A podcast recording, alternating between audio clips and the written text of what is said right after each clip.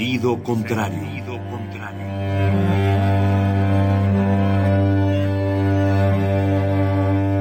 El Museo Universitario del Chopo presenta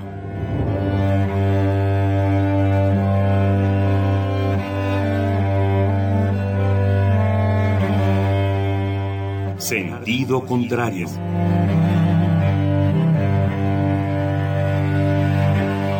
Una emisión de Marcelino Perelló. Producida para Radio UNAM, con la participación de Javier Platas.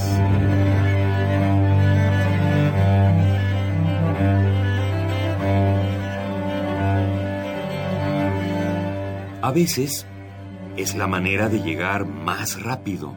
A veces. A veces es la única manera de llegar. A menudo es la manera de no llegar. Y pese a todo, casi siempre es lo único que tiene sentido.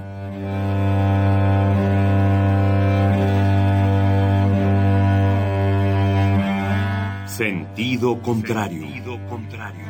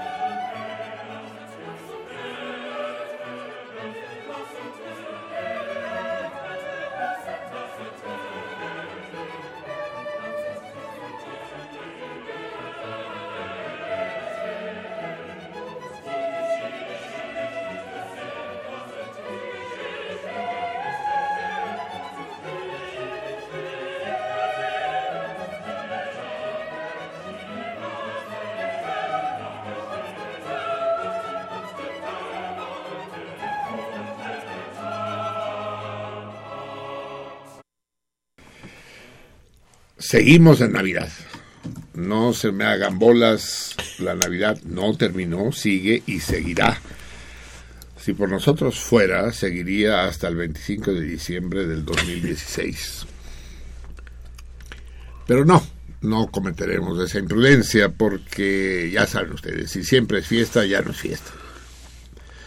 La langosta a diario se vuelve rancho y, y la fiesta, para que haya más fiestas, debe terminar. Pero todavía no termina, estamos en Navidad y acabamos ah, de empezar este tercer día de Navidad de la mano del gran Johann Sebastian, que murió, ¿verdad?, de un mieloma maligno hace unos- unas semanas.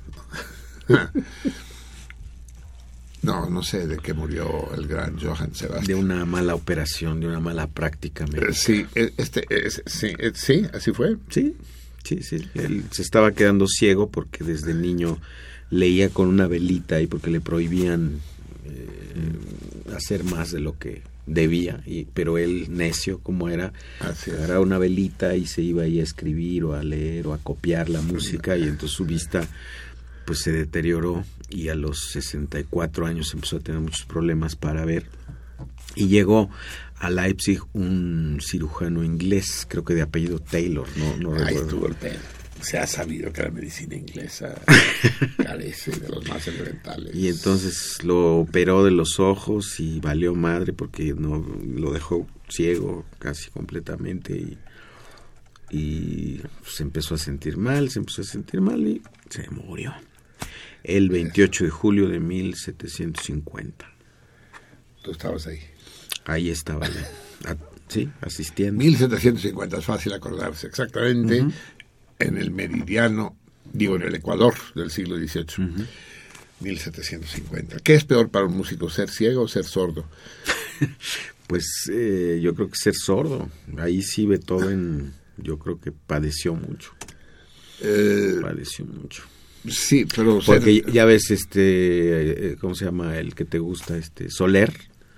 hoy lo vamos a escuchar. Soler es, era, era ciego de nacimiento Así es. Y pudo hacer lo y que pudo hacerlo con maravillas. Así es. Eh, hay un gran matemático, Pontryagin, ruso del siglo XX, no sé si vive todavía Pontryagin, el padre de las ecuaciones diferenciales ordinarias, que es ciego de nacimiento también. Y así estudió matemáticas, así eh, se convirtió en uno de los grandes matemáticos de la historia. Y su libro de ecuaciones diferenciales está lleno de gráficas, cabrón Órale. para que para que el lector entienda. Está cabrón, ¿no? Sí, el ensayo sobre la ensayo sobre la ceguera, no del imbécil plagiario de Saramago, que vale verga, sino el de Diderot. Es maravilloso, ¿no? Como se plantea eh, el mundo visto por un ciego, nunca mejor dicho, el mundo visto por un ciego. En fin, así pues, de la mano escuchamos, de la mano de Johann Sebastian, antes de que fuera ciego, escuchamos el coro con el que se inicia eh, la tercera cantata para ser cantada el tercer día de Navidad, 29 de diciembre, eh, que tiene como nombre oficial al Señor de los Cielos, ¿no? Que tenía relación con... Sí, se has dicho, ¿no? Que Joan Sebastián algo tenía que ver con los narcos. ¿Cómo me dijiste que se llama así, no? El- a- el- la cantata es el, el, el, el- el Señor, como te dije, Señor escucha nuestros balbuceos, o Ah, los balbuceos. sí, no Señor de los Cielos. Escucha los, los los balbuceos, balbuceos. Eso sí. es, el Señor de los cielos, escucha los balbuceos. Eso, eso es lo que, eso es lo que clamaban a coro los miembros del cártel de Sinaloa en ese, en ese momento dramático. Y, y no era masón, Bach no era masón. Ah, sí, porque venimos de cenar y tenemos una gran discusión ahí. No, habíamos dicho, ¿no? El programa pasado tú no estabas, se había discutido si era luterano, Eso sí. porque yo decidí convertirme, te, te ¿Al luteranismo? al cristianismo, pero Al al cristianismo, cristianismo. de Bach, no a cualquier otro. O sea, ¿El me, luteranismo? me convenció la cantata, La la, cantata. la número uno, y por lo tanto, si era luterano, pues al luteranismo. Porque parece que él se crió en el mismo pueblo en que nació Lutero. Así es. ¿no? Así- no, no nació, sino a donde se refugió Lutero para traducir la, la, la Biblia y hacer sus reflexiones acerca Eso, de sus la- herejías, sus su- herejías, sí, sí, dilo su bien. ap- no, apostasía más que herejía. Ah, Así apostasía, apóstata, apóstata de madre, apuesta tú que se fue. Y apostó. Sí. y ganó. Así es. Y eh, aquella fue la primera cantata de Navidad para ser cantada el día mero de Navidad. La segunda cantata que nos tuvimos que saltar eh, Hoy. fue el... No, la segunda fue el, el domingo. Y hoy es la tercera. Eh, Señor de los cielos, escucha nuestros ruegos, pero que es conocida como la adoración de los pastores. La segunda... Eh, igual al rato escuchamos un cacho la segunda, porque también es gacho. Es la buena nueva, es el- la anunciación, pues. El, el rey, el rey de los cielos ha nacido. Y hoy ya es, ya llegan los pastores. De hecho, el tiempo de los villancicos, por lo tanto, es hoy, eh, no, no antes, no en plenos dolores de parto. Buenas noches, salmones. Buenas. Buenas invernales y navideñas noches. Aquí estamos, hoy sí tenemos con nosotros al gran Javier. El programa, por lo tanto, Puede continuar. Y tiene, tiene un tono distinto. Sí se sintió, ¿verdad? La, la ausencia de este puto eh, la noche de Navidad. No, la verdad no, no sé si. no, sí. por No, pues si llegó Santa Claus, ¿verdad? Pues sí. Ah, ¿Qué, sí. qué chingas me van a extrañar si llegó Santa Claus? Así es. No, se extrañó mucho. y, y hoy lo volvemos a tener con nosotros.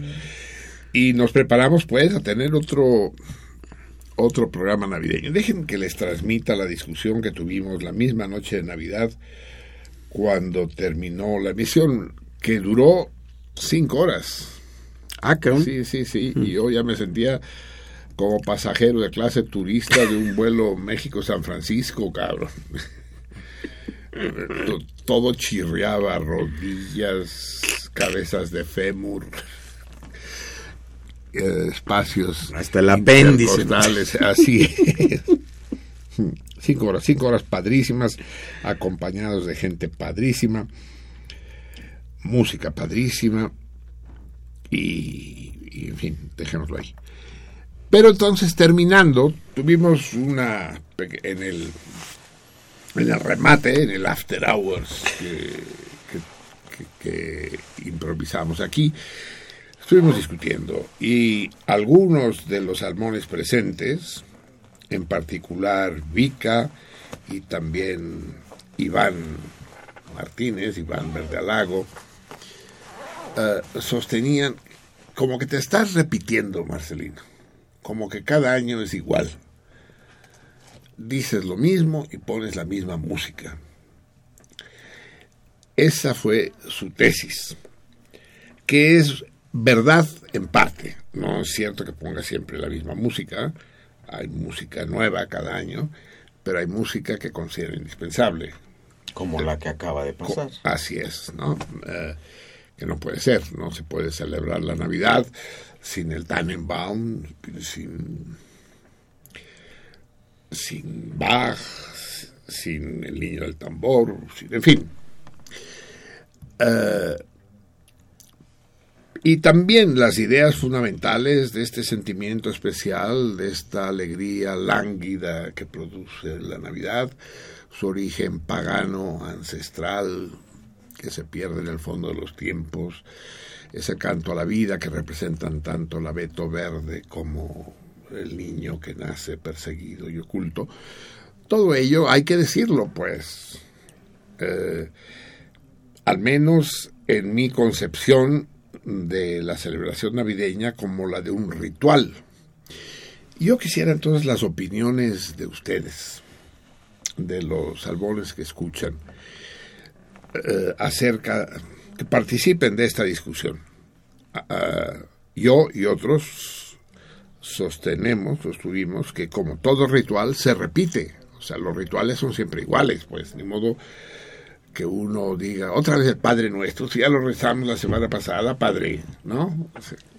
No chingue, ya me lo sé, el Ave María, ya, qué hueva. No, los rituales son por rituales repetitivos, pues.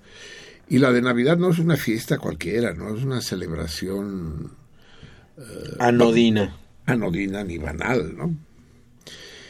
Y, y como todos los amantes de la música y de las ideas lo saben bien, el hecho de que los acordes y, las ocurrencias o las reflexiones se repitan, no solo no es malo, sino que es indispensable. Es preciso repetir, lo he dicho mil veces, tanto en el sentido gastronómico, nutritivo. Saben ustedes que entre los árabes, ya lo hemos dicho, eh, es de buen gusto al terminar la comida, si así lo invitado, eructar, ¿no? como, como señal de satisfacción, de que le ha gustado a uno la comida y la ha ingerido con abundancia y placer. Pero también es bueno repetir al decir las cosas. Dice Lacan, eh, a ver, les invito a hacer el siguiente experimento. Eh, vayan por favor a buscar una hoja de papel y un lápiz o instrumento de escritura, que no sea una impresora de inyección de tinta. Y ahora les hablaré de, ahora que regresen ustedes, les hablaré de la banda de Möbius y del sentido de la repetición en psicoanálisis y en la vida. Eh, digamos que, como afirmaron los clásicos, nadie se baña dos veces en el mismo río. Así lo dijeron ellos. Yo lo retomo y sostengo, nadie dice dos veces lo mismo. Y nadie escucha dos veces la misma cosa. Porque aunque aparentemente se repita con toda pulcritud, con todo detalle, el que habla ya no es el mismo. El tiempo existe y la disposición ha cambiado y el sentido de lo que se dice y de lo que se escucha se ha modificado. Al estudiar, cuando está uno en la escuela, en la facultad, resulta que uno acaba entendiendo eh, las cosas después de haberlas eh, leído o escuchado varias veces y le cae a uno el 20. Si entienden ustedes, juventud, la- la- la- esta expresión de caer el 20, porque los 20 ya no caen, ¿no? Ya, no hay 20 ni caen. ni caen, ni tienen dónde caer, ¿no? Sí, eh, y de hecho los teléfonos públicos también están en vías de desaparición, ¿no? Yo la única tarjeta que tengo es la... la, La alada. la Ladatel, ¿no? La- y, y, y sí tengo un crédito de 12 pesos con 50 centavos, ¿no? Pero, pero ya no hay dónde usarla, pues sí hay, ¿no? En algunas esquinas hay teléfonos públicos y entre esos algunos que hay, algunos funcionan. Pero la expresión quedó. Y dentro de un siglo o dentro de dos, si es que todavía existe la raza humana y todavía habla, la expresión seguirá, caerle el 20 a uno. Y habrá tesis sesudas y sabiondas sobre ¿De dónde el, origen de dónde salió, que le cae a uno el 20, ¿no? Dice eso, se, se refería a, al envejecimiento, de cuando se caía la vigésima muela, ¿no? Cuando le caía uno el 20 quería decir que ya está uno a, a la orillita de la fosa, ¿no? Júrenlo, ¿eh? De la misma manera que ahora explicamos cuestiones similares con expresiones de las que no tenemos la más puta idea qué significan. Así pues, díganme, eh, ¿está bien repetir? Eh, ¿Hay que innovar? Tampoco es tan fácil innovar. Un salmón, que ya no recuerdo cómo se llama, sugirió que escucháramos la cantata de Bach, no interpretada por eh, San Martin in the Fields, sino por un coro italiano de nombre Monteverdi. No, no ¿Lo es italiano. Sí, claro. Ah, Monteverdi es no era italiano. Ita- sí, Monteverdi sí, pero el coro no. El, el coro de donde El coro creo que es alemán. o- Sí. o viene eh, No, austriaco. sí. Y, y ese tipo de cosas yo las acepto, es decir, sí, porque no, tampoco es necesario escuchar a huevo. Lo que pasa eh, es que eh, la versión de la Academia de San Martin de Fields es la que me conmueve más. Soy, soy un admirador incondicional de Dietrich Fischer, Dieskau y de Janet Baker. Eh, pero, en fin, no, no, no estoy casado ni con Janet, ni le he dado las nalgas. A, A a Dietrich. Dietrich, si me lo encontrara, ¿quién quita? Ya murió. Sí, ya murió. Ujú. De, del huerto, porque sa- ¿sabías tú? Mm. Lo comentamos la vez pasada, que nunca dejó de fumar. mm, Ah, no, eso no sé. Fumó, fumó toda la vida. Él, de hecho, era, era eh, contra su- eh, con- como que contratenor. Pero con la nicotina se volvió bajo. bajo de defensas, cabrón. Sí, sí, fumó toda la vida. No, no sabía. yo. En contra de los... Habría que averiguar de, de qué murió. Seguro, seguro que de cáncer pulmonar no. Porque no hay... eh, no hay tejido que, que- maligno que soporte el ataque permanente, los alquitranazos del cigarro. El caso es que eso sí puede ser, y si hay nuevas canciones navideñas que yo ignoro o que no tengo, porque además hay este, este otro punto, hay muchas cosas que ignoro. Por si no lo sabían, yo sé que ustedes piensan que no, pero sí, hay cosas que ignoro, y son muchísimas. De hecho, es más lo que ignoramos que lo que sabemos. Muchi, pero millones de veces más, pues. Entonces, hay buenas iniciativas, háganmelas saber aquí a la página de la Salmoniza o al Club de los Salmones. De hecho, ya han subido algunas cosas padres que, que voy a reproducir y, y programar. Lo que sucede, saben que eh, eh, eh, hay un fenómeno mundial del que ya hablé y que cuando ya estemos en año nuevo, el próximo año lo trataremos con más cuidado. Eh, y eso, eh, quiero escuchar la opinión de Vika, de Javier. Por cierto, ya llegaron nuestras herbívoras, pero están ahí de pie. Eh, el, el 3 no las pela, pero ¿por qué no se consiguen otro par de sillas para que puedan entrar? Eh, para que nos ahoguemos todos y no solo nosotros tres. y- Pinche estudio, cabrón. Que hay que estar con la puerta abierta, aunque escuchen ustedes ruiditos, pero es que si no, el ruidito que van a escuchar van a ser los estertores de la muerte por asfixia, cabrón. Los, los, estudios, de- los estudios de transmisión deben estar aislados por razones obvias, ¿no?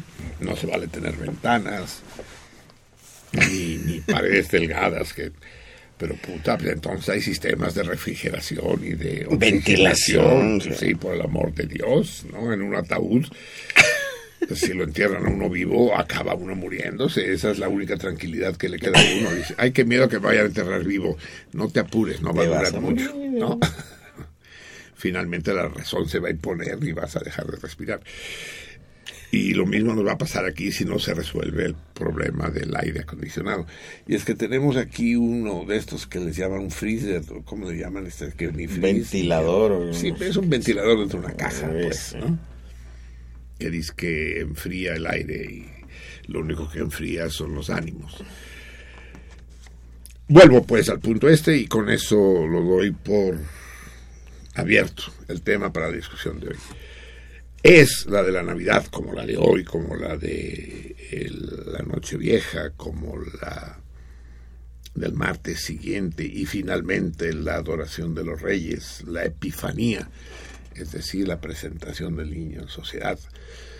Eh, él no tuvo el baile de 15 años, tuvo el baile de 15 horas, de 15 días, ¿no? De 15 días, ¿no? 13 días, ¿no? Hay entre la Navidad Y la y la llegada de los reyes. El, caso es que debe ser ritual. Debemos hablar el mismo tono. eh, poner el énfasis. Hoy, por ejemplo, no habrá solo música navideña. Órale, ¿no? Pero, pero el tono sí debe mantenerse de alguna manera. Por otra parte, les decía, sí. Ah, pues ya tenemos que poner el torito antes que llegue Maciosare. Eh, no es lo mismo. Ah, no, pues, me salto de rama en rama como chimpancé, pero como chimpancé cojo, de manera que me caigo de repente. Lo que les decía, y lo discutiremos mañana, dentro de 15 minutos, es que estamos perdiendo el buen gusto. Estamos perdiendo la sensibilidad. Comemos mierda, porque ya los pollos ya no los alimentan con maíz. Eh, los, eh, los abonos que se utilizan en agricultura son una madre química in- intragable. Pero también escuchamos mierda, porque eh, por más que digan que eh, no hay diferencia entre las grabaciones digitales y las analógicas, están jodidos. Sí hay, sí hay. No se escucha igual un disco digitalizado que un disco analógico, porque el disco Y aquí digital- lo hemos probado. Aquí lo hemos probado y demostrado, así es, sin duda alguna. Pero además hay formas y formas de digitalización.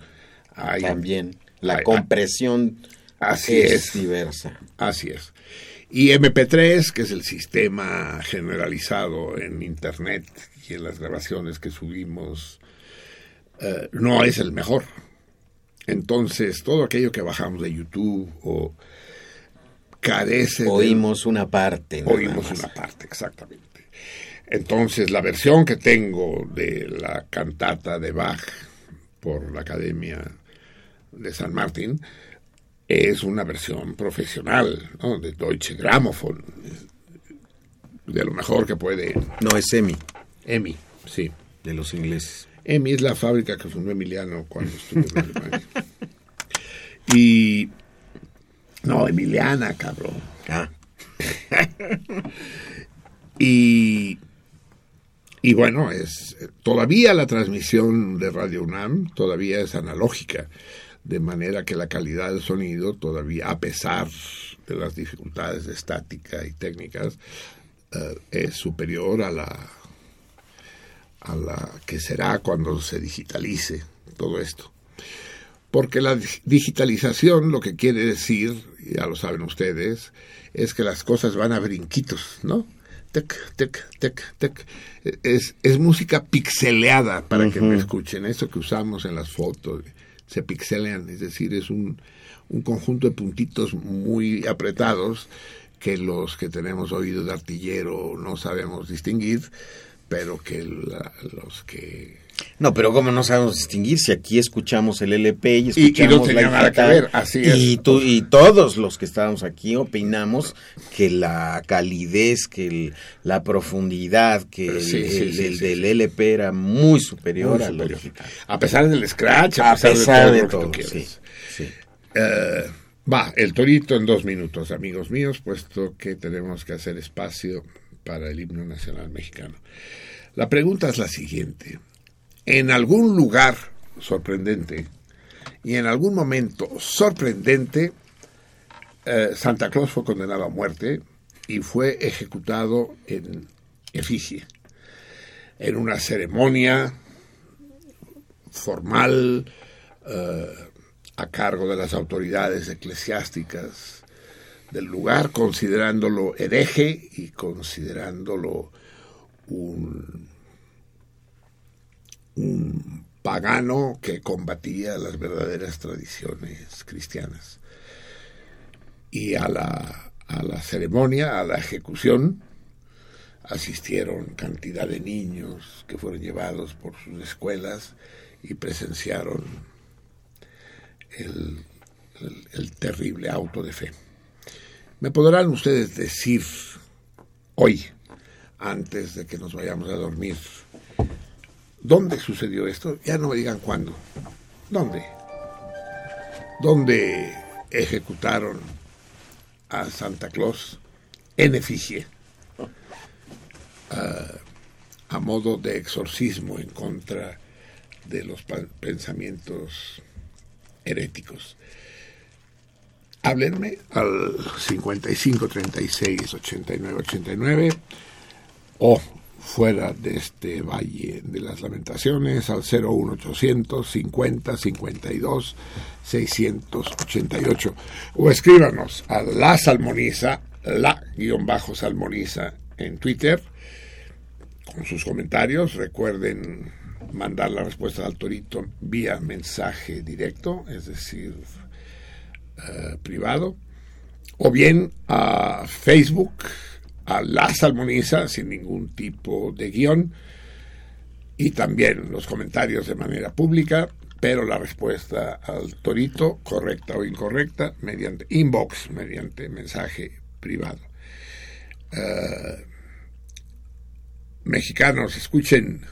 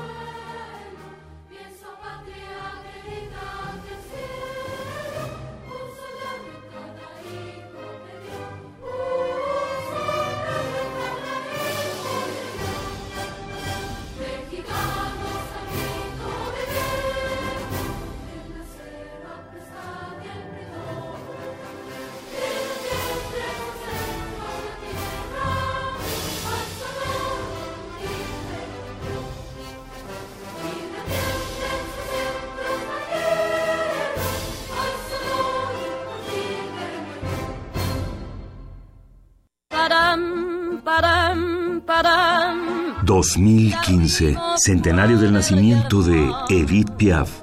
param, param, param. Laissez-moi adopter le style de Stendhal pour vous dire que Madame Edith Piaf a du génie. Elle est inimitable. Il n'y a jamais eu d'Edith Piaf, il n'y en aura plus jamais.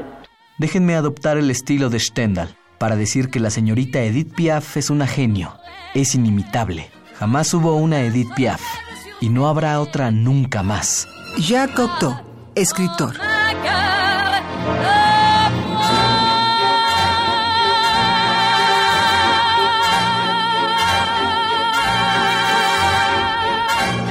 Edith Piaf en el 860 del cuadrante.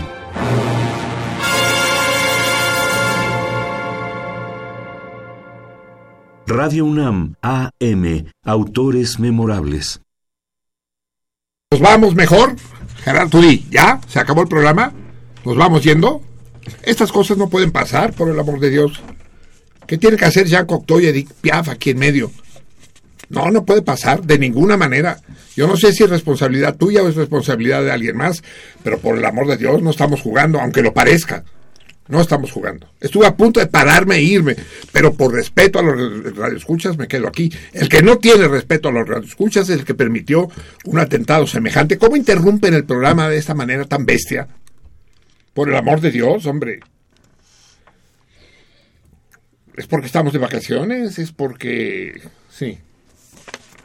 ¿Qué viene a ser el puto de Jean Cocteau? Porque sí era puto. Y, y- y- y ade- y- y además, chauvinista de mierda. ¿Cómo que no hay otra Edith Piaf?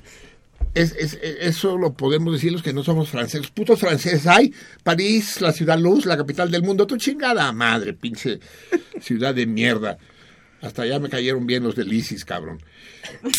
Sí, Edith Piaf, la única. Pues no es la única, pendejo. No es la única.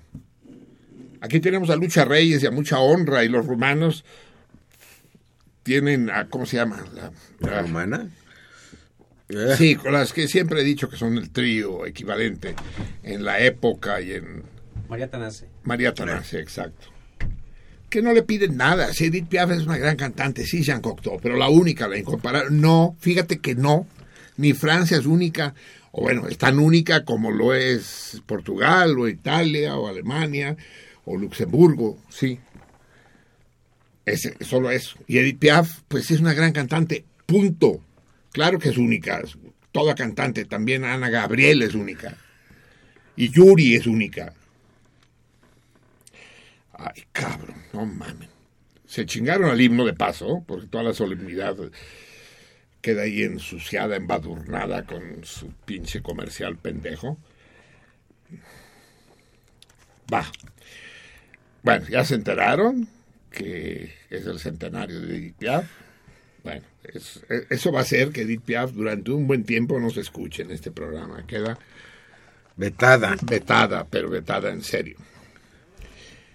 Eh, estábamos, amigos míos, y la prueba no pudo ser eh, más eh, elocuente, en el día 8 nivoso excremento. Eh, no, abono, pues. Ah, estiércol. Estiércol, exacto. Sí, sí, porque porque uno uno en el en el baño no no arroja estiércol, Rosas. ¿no? Eh, es un poco distinto. Y hoy ya estamos en el 9 nivoso salitre que es también un abono importante para los cultivos, pero que además tiene la virtud de que sirve para hacer explosivos. El Eh, salitre. Sí, sí, sí, sí. Es una combinación, creo, de cloruro de sodio con cloruro de calcio, si es que eso existe, una cosa, o nitrato o cloruro. A ver, enséñame. Eh, sí, nitrato, porque tiene mucho nitrógeno, yo creo que, o tiene ox- oxígeno. bueno, el, el salitre pues se usa para, para abonar los cultivos, pero se usa también para hacer explosivos. Por, por eso he de haber explotado yo, ¿verdad? Por el sal- Seguramente. El, salitre, ¿no? El sali Sí, salimos de la mierda. ¿Ya me lo encontró? No, salitre, mujer. Sí. Eh, el caso es que estamos todos aquí, a pesar de los tropiezos. Lo importante en esta vida, amigos míos, sépanlo, recuérdenlo, defiéndanlo. No, no es no tropezar, sino saberse levantar. Claro que si tropieza uno muy a menudo, ya levantarse está cada vez más cabrón. Nitrato, nitrato. Nitrato de potasio y nitrato de sodio combinados dan el salitre y dan, entre otras cosas, la famosa nicotina, a la que los premios Nobel tanto deben, ¿no? Eh, Alfred Nobel se hizo multimillonario gracias a la dinamita y con ese dinero se otorga el premio Nobel de la Paz a Barack Obama, por ejemplo. Así que Barack Obama debe, ya lo sabíamos, su distinción como apóstol de la paz a los explosivos. Descubiertos por quien le da esa lana, quien le da el premio. Bien, el torito ya está planteado y vamos como cada martes a eh, dar espacio a nuestra cápsula semanal. Hoy es el quinto martes de mes. Es uno de esos meses que tienen cinco martes. Y por lo tanto tenemos un capsulista nuevo. Es para mí un enorme placer, una emoción, invitar a los micrófonos de Radio Nacional Autónoma de México a mi queridísimo, entrañable, inseparable Marco Antonio Jiménez. Yo soy de alguna manera el padre de Marco Antonio. No sé si él estará de acuerdo, ya nos lo dirá cuando le toque el turno de hablar y no pueda yo contradecirlo.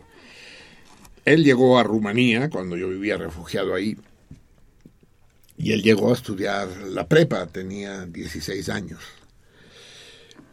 Y trabamos una gran amistad ahí que después continuamos a mi regreso a México. de alguna manera fui entonces su maestro.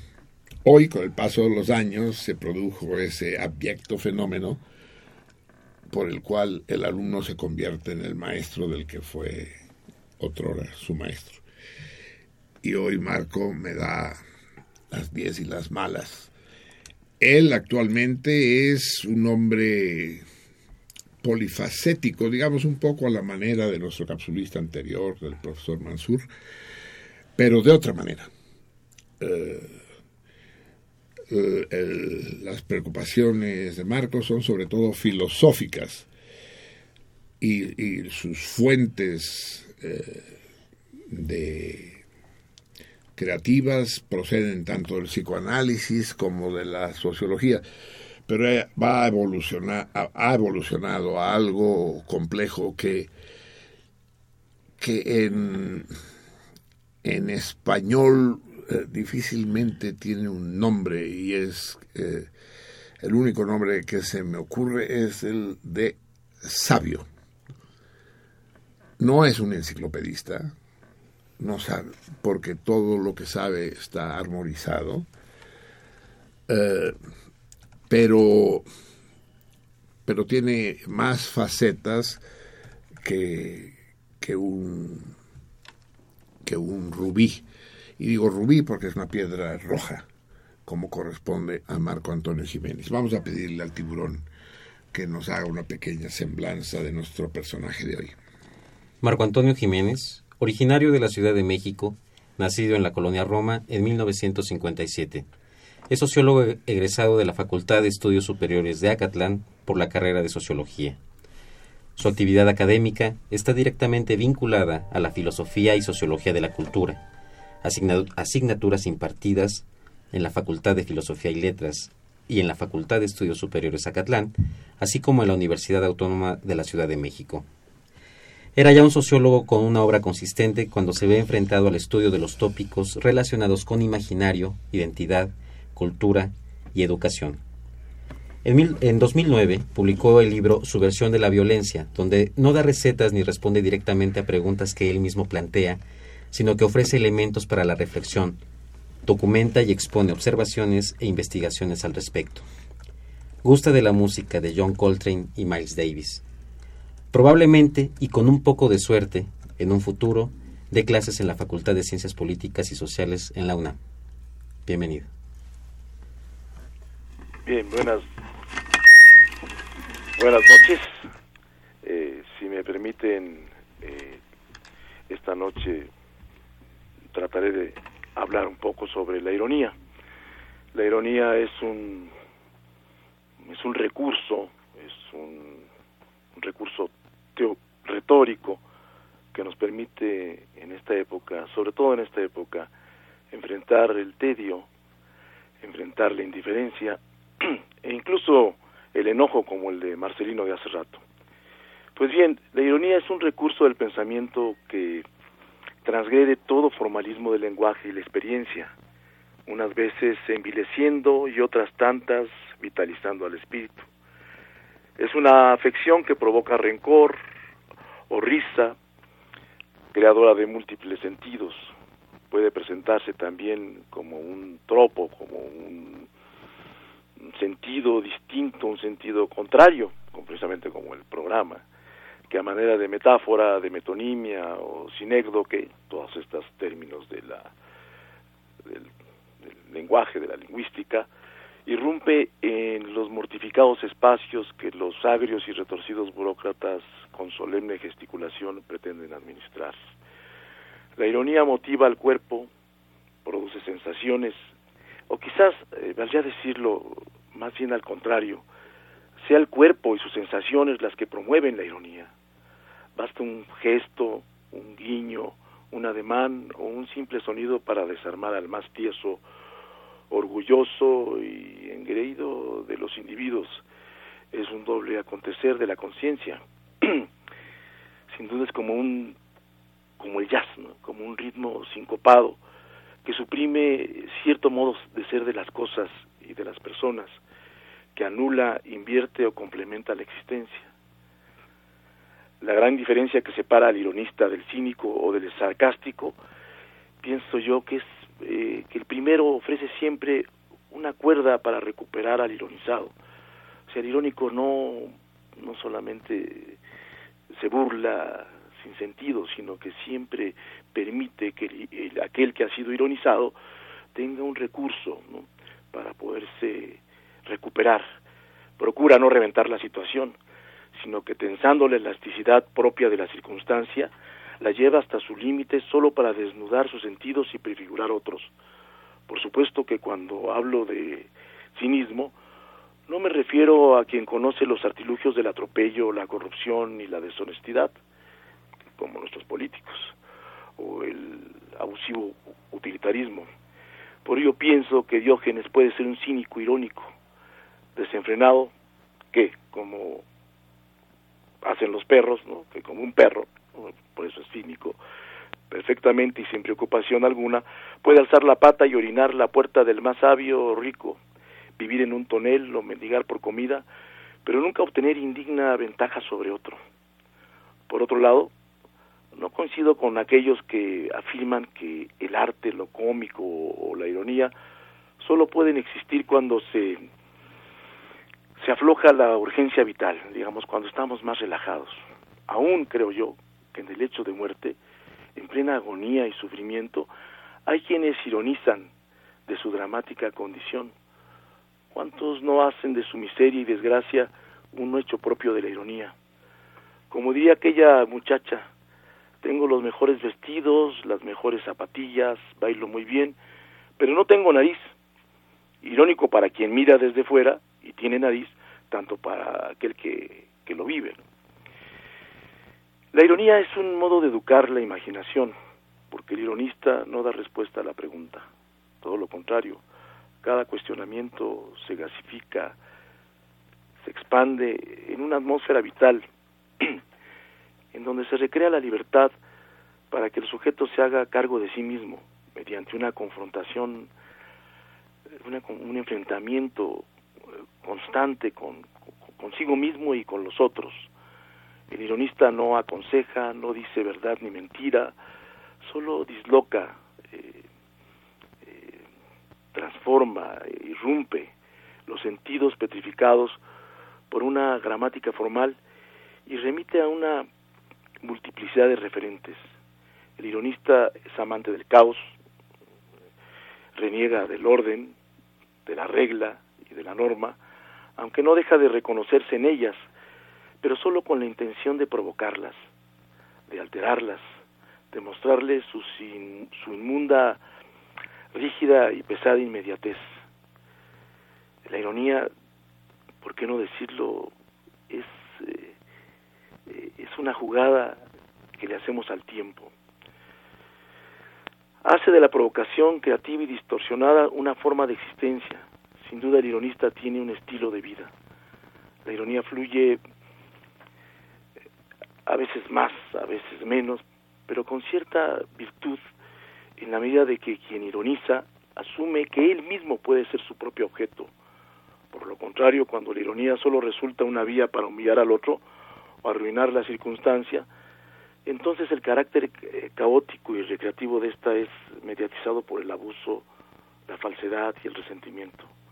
Con frecuencia resulta que este decrépito ironista, si se le puede llamar así a este tipo de gente, actúa por un mal encargo, ya sea de otro, de su propia conciencia o de los estertores, de los malestares de su putrefacto cuerpo.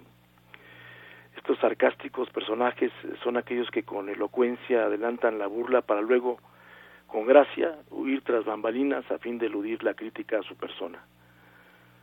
Ironistas de marfil que perforan, que peroran, que desde un pedestal, que hablan, que, que increpan, incapaces de arriesgar el pellejo, ni un céntimo, debido quizás a la imposibilidad de aceptar las propias debilidades de su alma o de su cuerpo. Al ironista de marfil es imposible, pienso yo, sentir sus propias huellas, sentir sus propias marcas corporales. Por eso pienso a veces que más que ironista, este es un sarcástico. El sarcástico es más un resentido que un creativo. ilusamente no se sabe objeto de su propio juego. Literalmente su vida no le sabe, no la degusta, no la prueba. Aún rodeado del manjar, prefiere no probarse, ponerse a prueba porque teme a su propia condición insípida.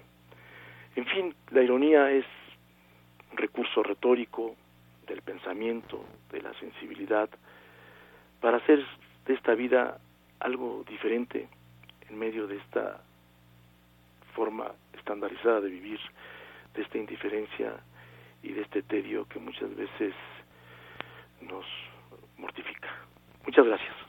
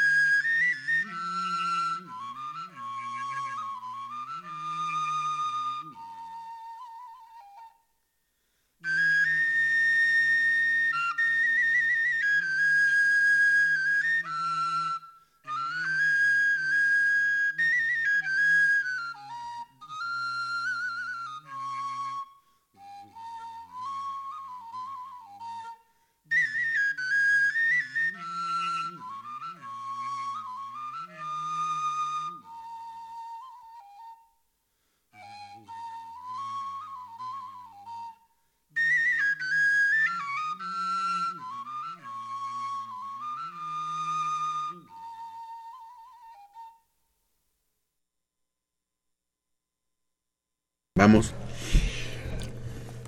Marco Antonio Jiménez, en este vertiginoso comentario eh, aturdidor e iluminador sobre el papel de la ironía en la vida, la ironía en el lenguaje y la ironía en las actitudes. Eh, acuña el término ironista, que no es el mismo que el irónico. ¿no? Eh, el ironista es aquel que cultiva la ironía, hermana de sangre del sarcasmo. Eh, solo que el, el, sarcasmo es necesariamente hiriente. Él no habló de sarcasmo, habló de la ironía, que puede ser utilizada como, como, un, como una agresión, como una herida, pero puede ser también utilizada para dar matices de la realidad que pasan desapercibidos en, en la expresión directa, plana. Maravillosa la intervención de, de Marco Antonio, muy sorprendente. Y ahora les voy a contar algo de Marco Antonio. Uh, antes digan, digan, déjenme decirles que eh, para terminar y en homenaje a su estancia en Rumanía y a su, la forja de nuestra amistad, él conmigo, eh, escuchamos eh, una melodía navideña pastoral de la zona de Cluj, la más bella ciudad de Rumanía. Cantic. Cárpatos. Cantic. Cantic. Cantic. Cantic. Cantic. Muy bien, ya sabe rumarte, cabrón, también. El flautista en flauta de carrizo es Dimitru David. Hermoso, sin duda. Hermoso lo que dice Marco, hermoso y e inquietante y hermoso el, canto de la flauta. Sí, eh, por ejemplo, eh, es un arma en la polémica. eh, la ironía puede ser terrible. Puede ser uno de los cuchillos más afilados. Recuerdo que cuando se hizo una de las asambleas de la OLAS, de la Organización Latinoamericana de Solidaridad en Cuba, una organización de solidaridad con Cuba, estaba, estaba Siqueiros, comunista, y intervino y alguien del público le gritó asesino porque él participó en el atentado en contra de Trotsky, ¿no? el primero, el frustrado. Y Siqueiros le contestó, come mierda. Y el otro dijo, si yo fuera come mierda, no estaría usted aquí. Eso es una utilización polémica de la ironía, brutal. Pero también puede ser amable la ironía. Si Marco me está escuchando, me dará la razón. Por ejemplo, hay una bailaora, una bailadora, una bailarina de flamenco, bailaora, así sin la D, así la se llama, una bailaora de flamenco. Cuerísimo. Bueno, era cuerísimo hace 35 años. Cuerísimo. Y le llamaban la contrahecha, eh, utilizando este recurso de la retórica, ¿no? La ironía y la ironía, como comenté aquí, no hace demasiado, ¿no?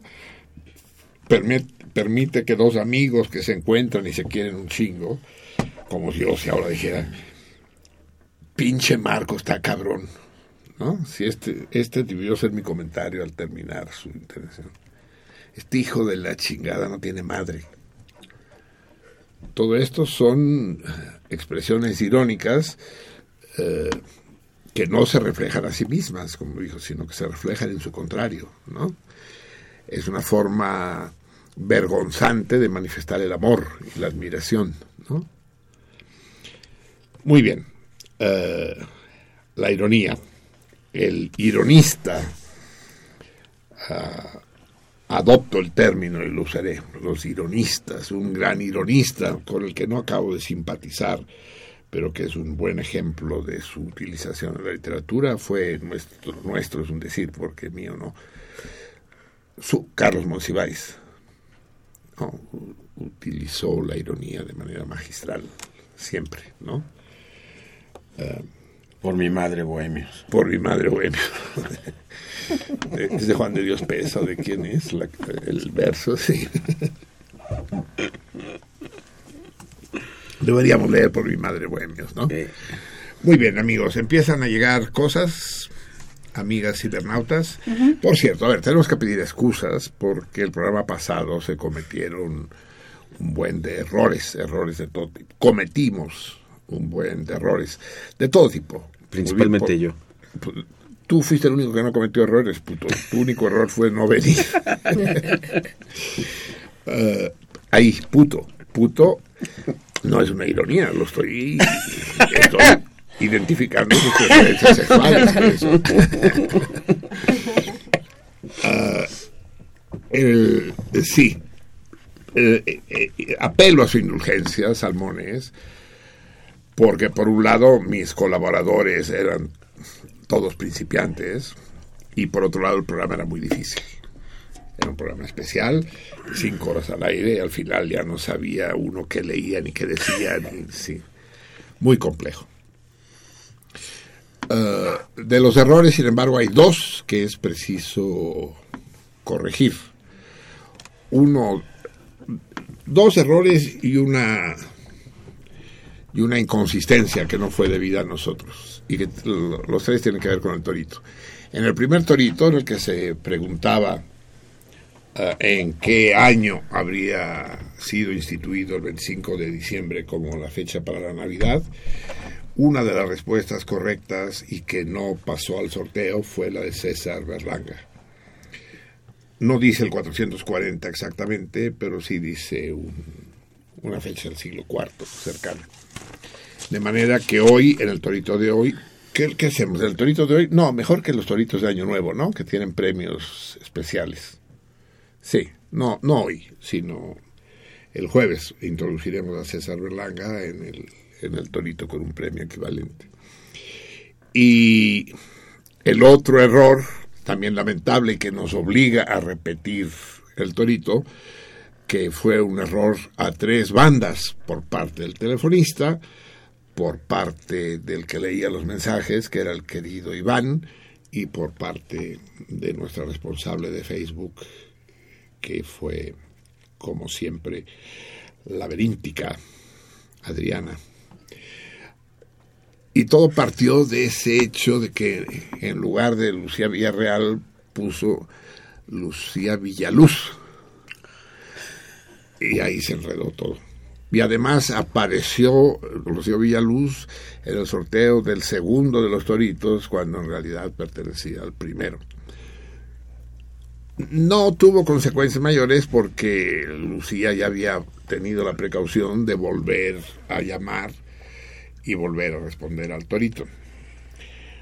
Ni modo, pero me vi como, o nos vimos todos como el conductor de el sorteo de Miss Universo cuando le puso y la- Le sí, y ganó Es Colombia. ganó ¿qué, qué- qué es lo Es que- Colombia. el premio era choncho que era era Ah, era un arcón de la boquería. Ah, de Navidad. Era ¿Sí, el no? halcón de Navidad, sí, de la boquería. Lo ganó Lucía Villarreal. ¡Ah, viva, viva! Dice, perdón, no. Regrésenos el arco. Regrésenos el halcón.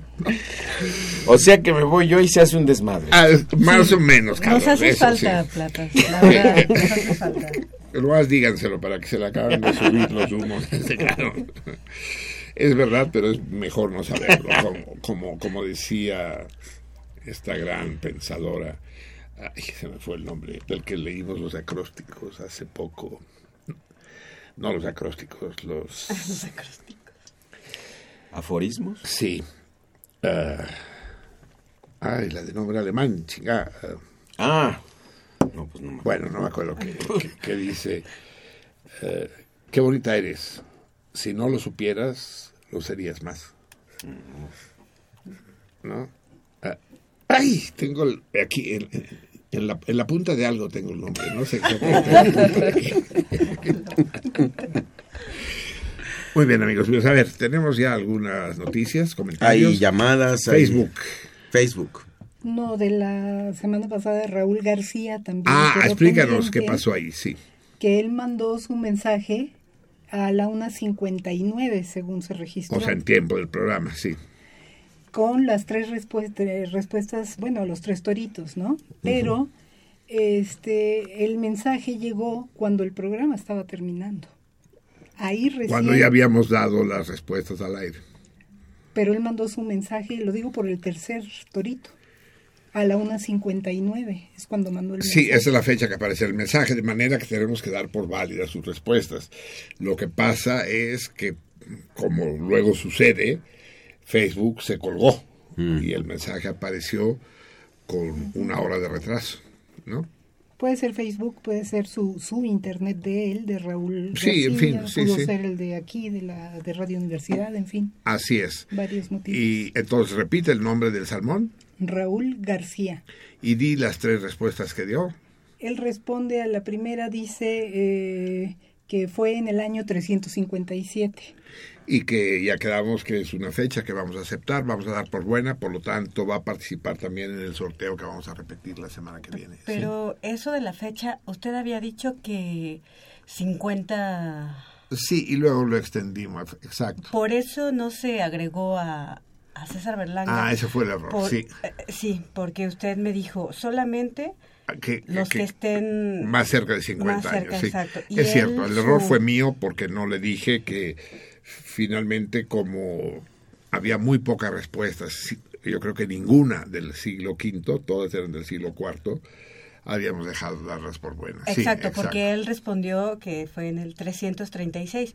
Así Por es. eso ya no se incluyó. Eso es. Vamos a incluirlo la semana que viene y también a Raúl García. Raúl García. Bien, en, el, en el primer torito, sí. Después, Leo el segundo torito de él. la segunda respuesta, sí. La segunda respuesta, perdón.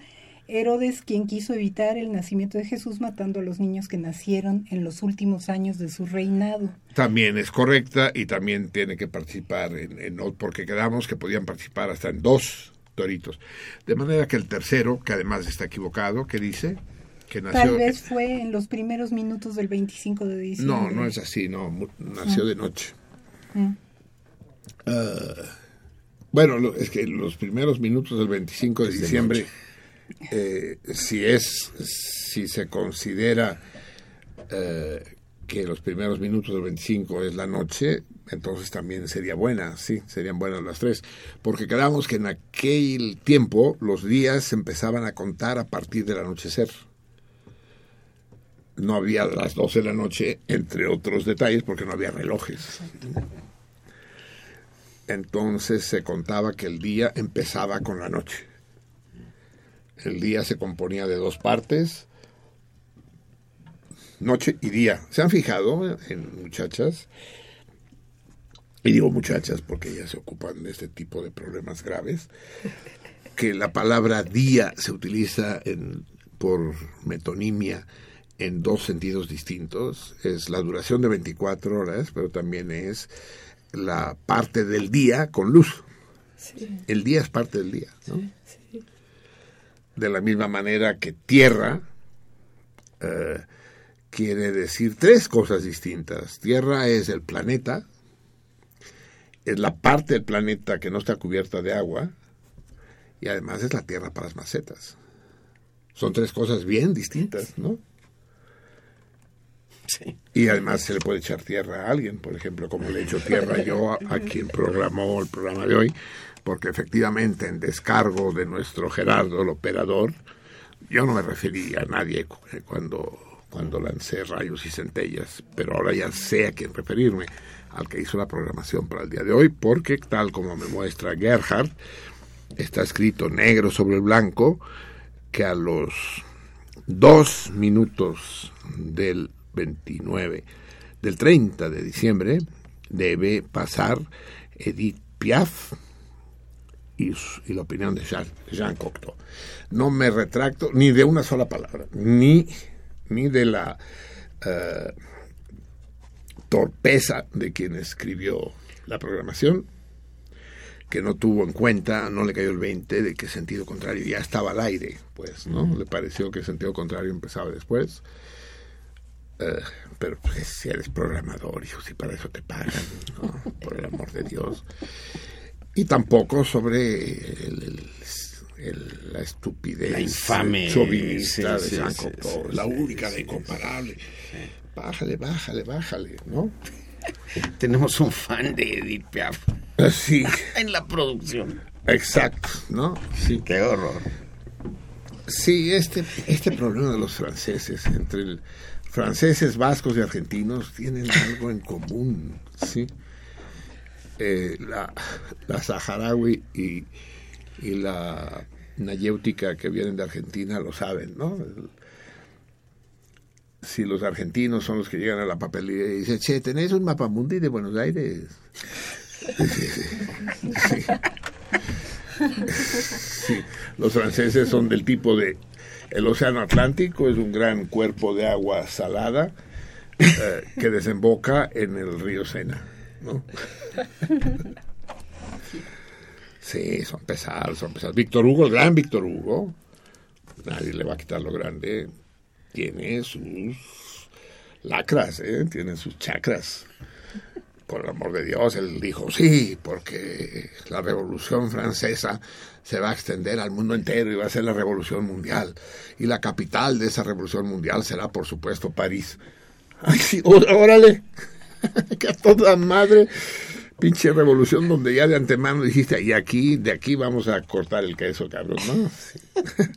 Víctor Hugo, no, no no son bromas.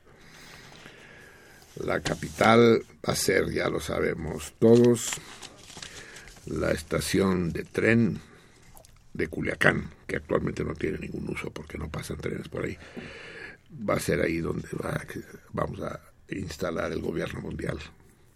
Bien, amigos míos, entonces, eh, ahora sí vamos a ver que si tenemos algún mensaje hoy, mi MIDI. Nos escribe César Berlanga. Nos dice, ya estoy en el DF, pero no pasé a saludar porque tengo una gripa del nabo. No hay abrazos para evitar ¿Cómo son las contagios". gripas del nabo? ¿Estornudas por ahí? Por el nabo. Eh, bueno, seguimos. Alberto Heredia, buenas noches a toda la salmoniza. Con esa cantata de Johann Sebastian Bach, apliqué Bach. Bach, apliqué la de abrir las ventanas y subirle a todo el volumen. Así es, así hay que hacerlo, sí.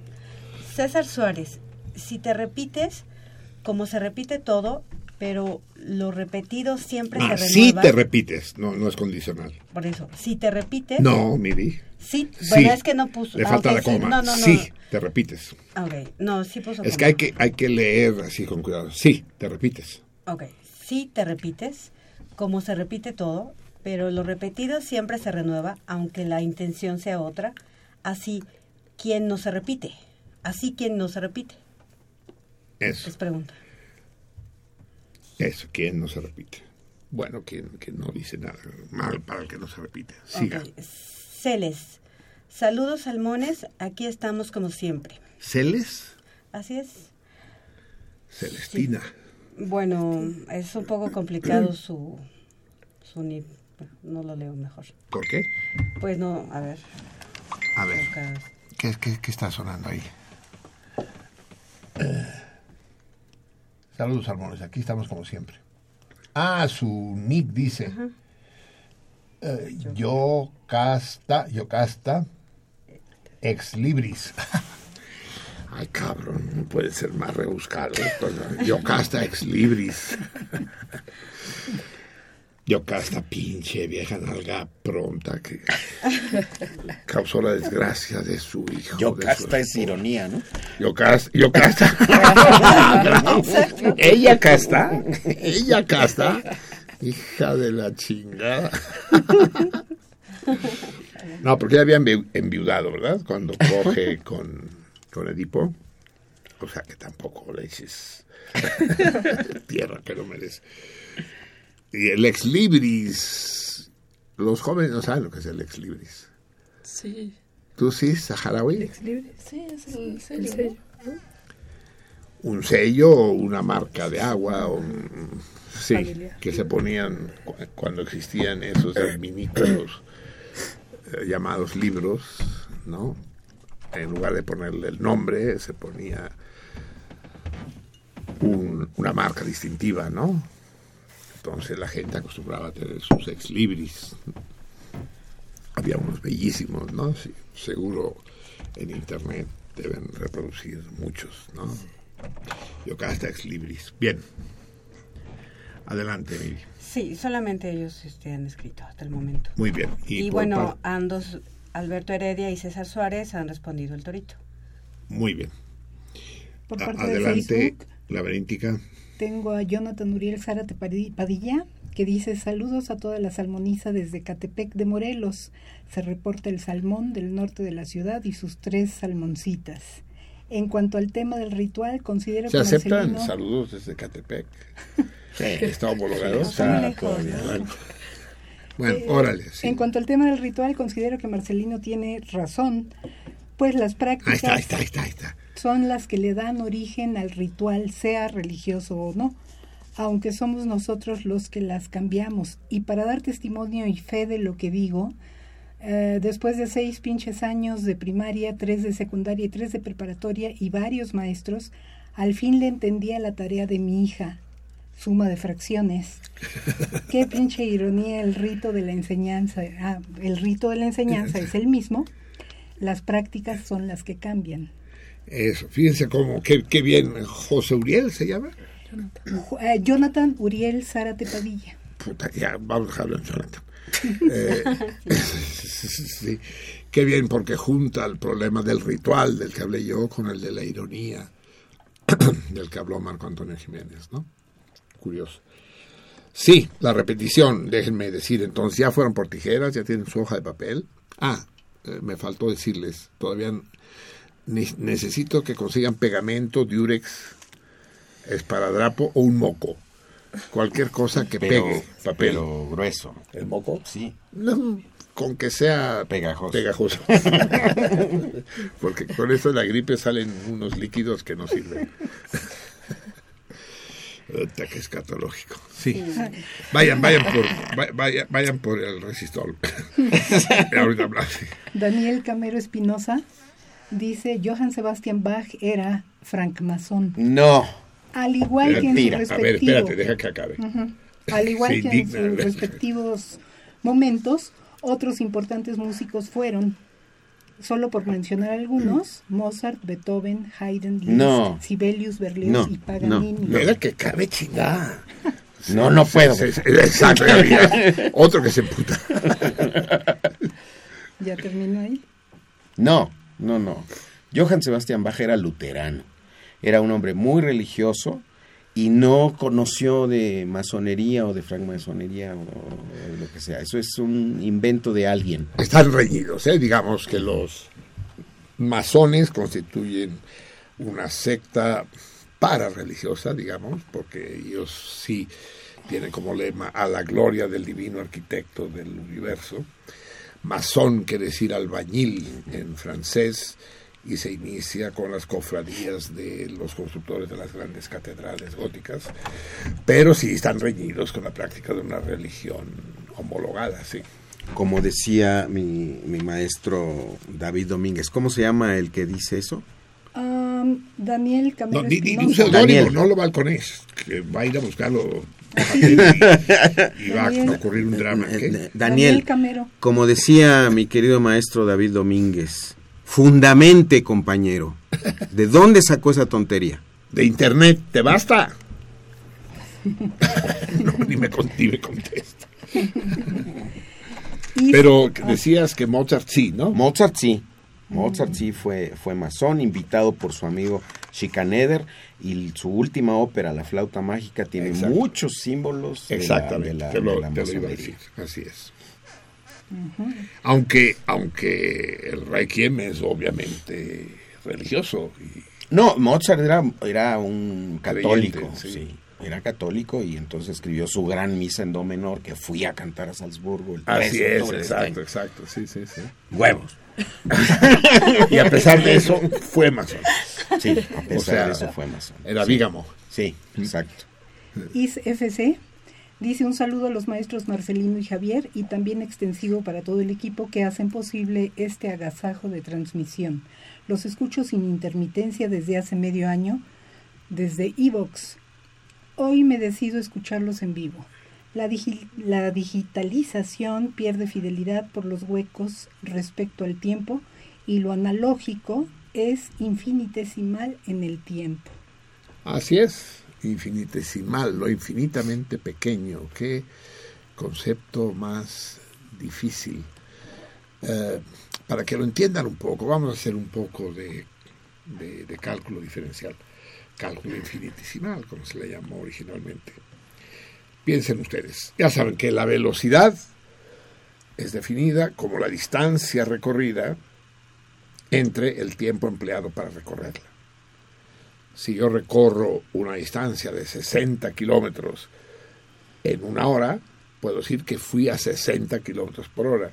Si empleo dos horas, entonces fui a una velocidad de 30 kilómetros por hora. ¿No? Sí. Entonces, la pregunta es, ¿se puede hablar de la velocidad en un momento dado? Es decir, si le pregunto al chofer, ¿a qué velocidad vamos? Ahorita tiene que recorrer una distancia, tiene que decir, ahorita te digo, recorro 100 metros, te digo cuánto tardamos en recorrerlos y te digo la velocidad. No, existe la velocidad instantánea, existe. Ese es el gran descubrimiento de Newton. Bueno, Newton se lo fusiló, Newton fue el primer curriculero de la historia y, se lo, como era el presidente de la Royal Academy of Sciences, eh, le llevaban todos los trabajos y los que les gustaban los hacía suyos. Leibniz, sobre todo. Eh, definió el infinitis- el infinitésimo, el diferencial, es decir, un intervalo de longitud cero, en tiempo cero, pero cero entre cero no es cero, sino depende de qué está pasando alrededor. Y entonces sí se puede decir que un coche en un instante dado, clink, va a 110 kilómetros por hora, por ejemplo. ¡Clink! No necesita que recorra una distancia. Y esto eh, tiene que ver con qué tiene que ver tú. Con este la digitalización Ah, exacto. que pierde Entonces, fidelidad. Entre sonido y sonido digital, o sea, la digitalización no es un sonido continuo, sino que tiene huecos. Ping, ping, ping, ping. Por ejemplo, eh, la- el coro de la novena sinfonía, el Oda a la Alegría, digitalizada suena. Ta, ta, ta, ta, ta, ta, ta, ta, ta, ta, ta, ta, ta, ta, ta. En cambio, eh, eh, continuo es.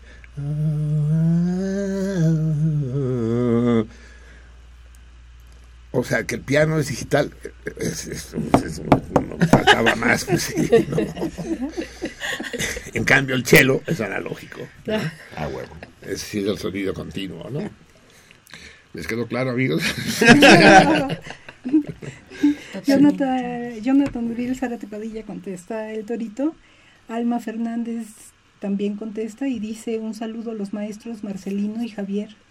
Ah, no, espérame. Perdón, ¿eh? Buenas noches. O sea, no mando mandó saludos, sino que nos ¿Sí? vetó la madre, ¿ok? Mando saludos a la pandilla salmonera. Querido Javier, es muy chido saber que hoy no te rajaste. Marcelino, admirado, un agasajo escuchar tus sabias y repetidas peladeces que hacen de este espacio un remanso de aire para soportar la pinche realidad. Fíjense bien, las, la- las peladeces repetidas. Imagínense si yo tuviera que decir peladeces nuevas en cada programa. No, está cabrón. O sea, no podría decir está cabrón, está, está elefante. O sea, yo no sé. no podría decir. Bueno, y dice, va un beso para ambos y que el 2016 esté a la altura de su deseo. Abrazote, Alma. respuesta al torito. Sí, un beso para ambos, es decir, lo, lo tenemos que repartir. Pues mi timita, ¿no? Sí, en fin, ya discutiremos cómo lo hacemos. y Rafael Hernández.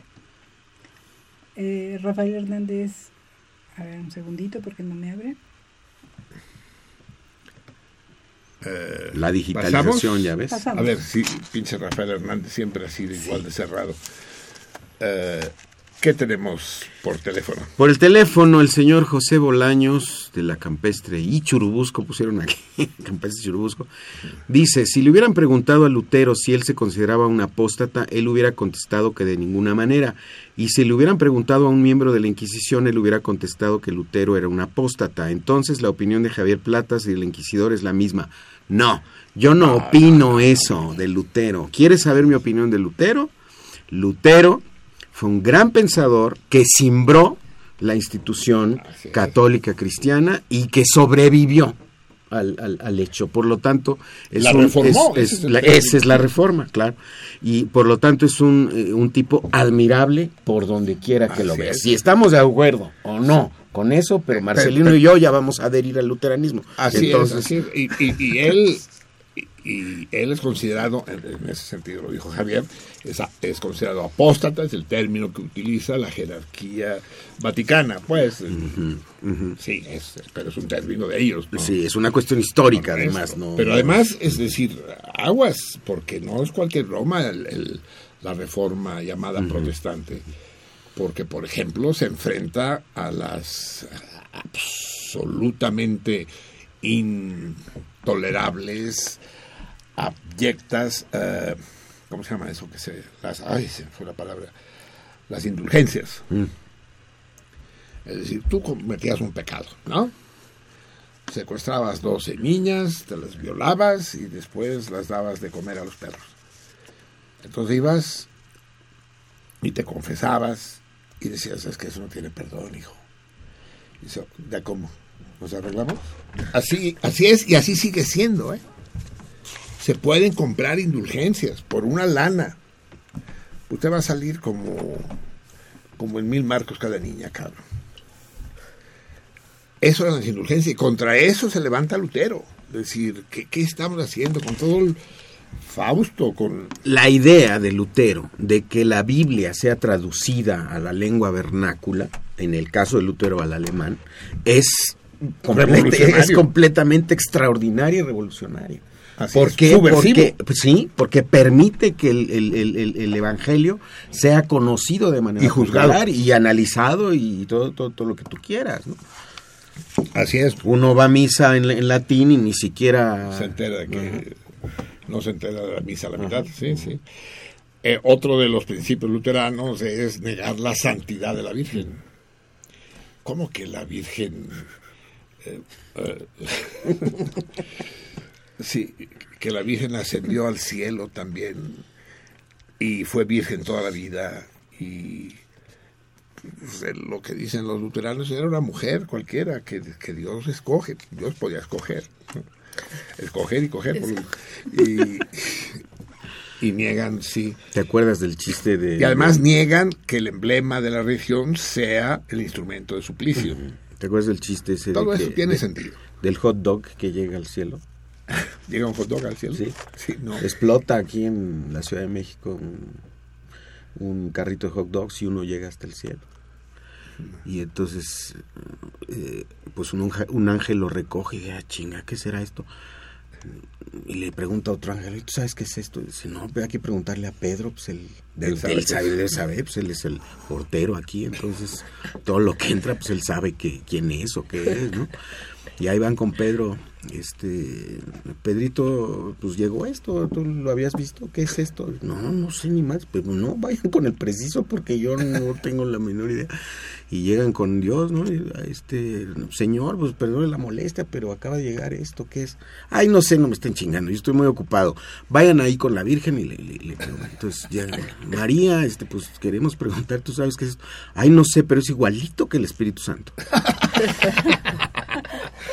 Puta, ese sí es apóstata, este cabrón. Blasfemo. Martín Catalán. Cuando iba en la prepa 7 estuve en el coro de la escuela y uno de sus amigos tenía dos tesituras de voz, era tenor y bajo. Eso es imposible, Martín. Eso no es cierto. En todo caso, lo que tu amigo un- tenía un era un registro, un rango muy amplio que abarcaba posiblemente notas del barítono, probablemente llegaba hasta abajo, y también tenía la, eh, el rango hasta el tenor. Hay un ejemplo muy interesante de una cantante peruana, Ima Sumac, que Así tenía, es. que tenía un rango extraordinario, desde notas muy bajas hasta notas muy agudas, pero no se pueden tener dos tesituras, se tiene una. Y, y bueno, la, eh, la- el tipo de, de, por ejemplo, la soprano, coloratura es esta, es, es la que alcanza un registro muy, muy, muy amplio, ¿no? Pero no, no eran dos tesituras, esto es un error. Dice, y un servidor, o sea, Martín Catalán, tiene la tesitura de tenor, eso es correcto. Dio la opción 3 como respuesta del torito pasado, pero pudo dar la opción 6 y conocieron... ¿Qué? qué? Conociendo a Marcelino descartó la 6 por venir mezclada con una 7. Comenta eh, que un amigo le dijo que tiene la voz igual a la de Caruso. ¿Quién tiene la voz igual a la de Caruso? Tú, Martín Catalán, pues deberías estar cantando. Y no Pues sí, no, en lugar de estar escribiendo mensajitos en sentido contrario. A ver, antes de que sigas leyendo, Sí. ya que aprovechaste hablar, hablar de las tesituras, de las de los rangos, ¿cómo se llaman? Los, El registro, El la registro, ¿no? El registro. Vamos a escuchar. No es navideño, pero es muy vaciado. Ustedes saben que en Cataluña están las cosas que arden. Eh, el gobierno catalán está sobre la cuerda floja de si se forma o no se forma. Para ellos son necesarios los, votos de la candidatura de Unidad Popular, más conocida como CUP, que ganó 10 votos eh, y que es la otra formación independentista. Si la CUP vota a favor del presidente Mas, se constituye el gobierno catalán y por primera vez se constituye un gobierno independentista en Cataluña, pero la CUP son troscos, son lo que llamamos aquí ultras, anarcos, son puta. Y la, la última asamblea que hizo la CUP para ver si se apoyaba más o no, quedó, dicen que quedó 1515 a favor de investir a más y, y, y 1515 en contra. ¿Ustedes creen? la probabilidad que sepa. Eso dicen, pues. O sea, que el próximo lunes van a decidir si sí o si no. Pues, ¿cómo, ¿Cómo lo van a decidir? Tenían que haber seguido discutiendo y vuelto a votar. Y pues, si no, ¿cómo? ¿no? Pero en fin, está la cosa que arde. Las la- precisamente por Cataluña, en España tampoco se puede constituir gobierno. Porque se está discutiendo quién carajo se va a chingar más a los catalanes, ¿no? Y no se ponen de acuerdo de cómo se los van a chingar. El caso es que la tensión entre catalanes y españoles ha llegado a un punto que nunca había llegado ni en la guerra de ocupación de 1714. Brutal. La situación es realmente brutal. Pero que quede claro, son los españoles de España. Los catalanes de origen español no tienen ningún pedo. La mayoría de ellos son independentistas y se consideran catalanes. No es un problema racial, no es un problema étnico, es un problema de adscripción nacional. Mi- mis nietos se apellidan Sánchez. Y su abuelo, el otro pinche abuelo, eh, Sánchez, es castellano de un pinche pueblo de la España profunda. Y no habla catalán. No habla catalán porque los españoles tienen una dificultad cerebral para hablar lenguas extranjeras. Pero es catalanista, es de Esquerra Republicana de Cataluña y vota a favor de la independencia. Y, y no sé María y Adrián en qué le hablan, pero no tiene pedos. No, ese pedo no hay. Pero con los españoles de España sí está cabrona la cosa. Entonces vamos a escuchar este reciente descubrimiento mío, que es este, este gran humorista catalán, que es eh, Juan Carlos Ortega, que me viene en este momento a la cabeza por lo que habla del registro, del rango de voces de Javier, porque él hace todo un juego de voces simultáneo, no editado. Aquí va a entrevistar a una vieja y las dos voces son de él, pero no es una edición posterior, sino que, que está cambiando de voz y de micrófono. Habla en ese micrófono y se contesta en el otro. Tin, tin, tin, tin. Véanlo, véanlo. YouTube es maravilloso. Y respecto a este terrible enfrentamiento entre españoles y catalanes, dense una vuelta por Twitter o Facebook y van a ver los términos y el clima que se ha generado. Escuchen pues este, esta entrevista que hace Juan Carlos Ortega a su a su entrevistada. Escuchemos. Todo fue, pues, fue bas- bastante, pero bastante extraño, ¿eh? ¿Nunca había tenido usted contacto previamente con estos, con estos seres? No, nunca, jamás. Yo, hombre, son temas que me han interesado siempre, Mm. pero nunca había tenido propiamente contacto, ¿no? Para todos aquellos oyentes que no tengan conocimiento exactamente de cómo se produjo el contacto con estos seres, ¿podría contarnos el, el momento exacto de esa conexión? Pues yo estaba, ya le digo, en una explanada Ujú. cuando de repente vi unas luces Unas luces. ujú. y Pero, ¿cómo, ¿cómo eran esas luces? eran luces eh, blancas, Ujú. alguna luz también que parpadeaba, Y se bajaron estos seres entonces. se bajaron ¿Cuán- ¿Cuántos dos, eran? eran dos, de ellos. ¿Y cómo eran físicamente, más o menos? Pues eh, muy parecidos a nosotros. ¿eh? Eran parecidos, porque a veces se piensa que son muy diferentes. No, no, son- pues son, son eran eh, en, en el caso que yo le digo al menos eran parecidos. ¿Y cuánto tiempo estuvo con ellos? Unas seis horas aproximadamente estuve con ellos. ¿Tuvo miedo en algún momento? Mm, No, No tuvo miedo. no tuve miedo a pesar de que, claro, eh, uno al principio, pues claro, son cosas que oyes que le ocurren a otras personas, pero que tú no... No, no crees que te puede pasar a ti, nunca. nunca claro. piensas que tú, va- va- te va a pasar a ti una cosa de esas, ¿no? Me interesa mucho, y imagino que a nuestros oyentes también, eh, cómo eran de carácter estos seres. Mm, de- De carácter, ya le digo, normales, es- son nor- Le, le- normales. le hablaron de su lugar de origen, de su lugar de Sí, me procedencia. hablaban de su lugar de procedencia, me hablaban... Pero vaya, que yo, yo no los no, vi... no notaba usted nada hostil, eh, un comportamiento No, no, no, no, no, en absoluto, no los vi peligrosos en modo alguno, no en modo ni alguno. violentos, ni digamos... Na- para nada en absoluto. Recordemos a nuestros oyentes que estamos hablando con Rosaura, Una mujer que el otro día en una explanada eh, tuvo contacto con, con dos catalanes, Un hombre y una mujer catalanes. hombre y mujer, y al parecer mm, Eran normales, eh, eran normales y no, no- normales como todos. no hubo ningún No hubo problema. problema. Eh, Rosaura, muchísimas gracias. Antes de nada, ¿le enseñaron alguna palabra de su extraño idioma? Me dijeron adeu, buena tarde, pase V. De buena tarde, pase V, que significa qué? Diga adiós, buenas tardes, páselo bien. Pero eran normales, de verdad. Sí, sí, normales, coño, como usted como yo.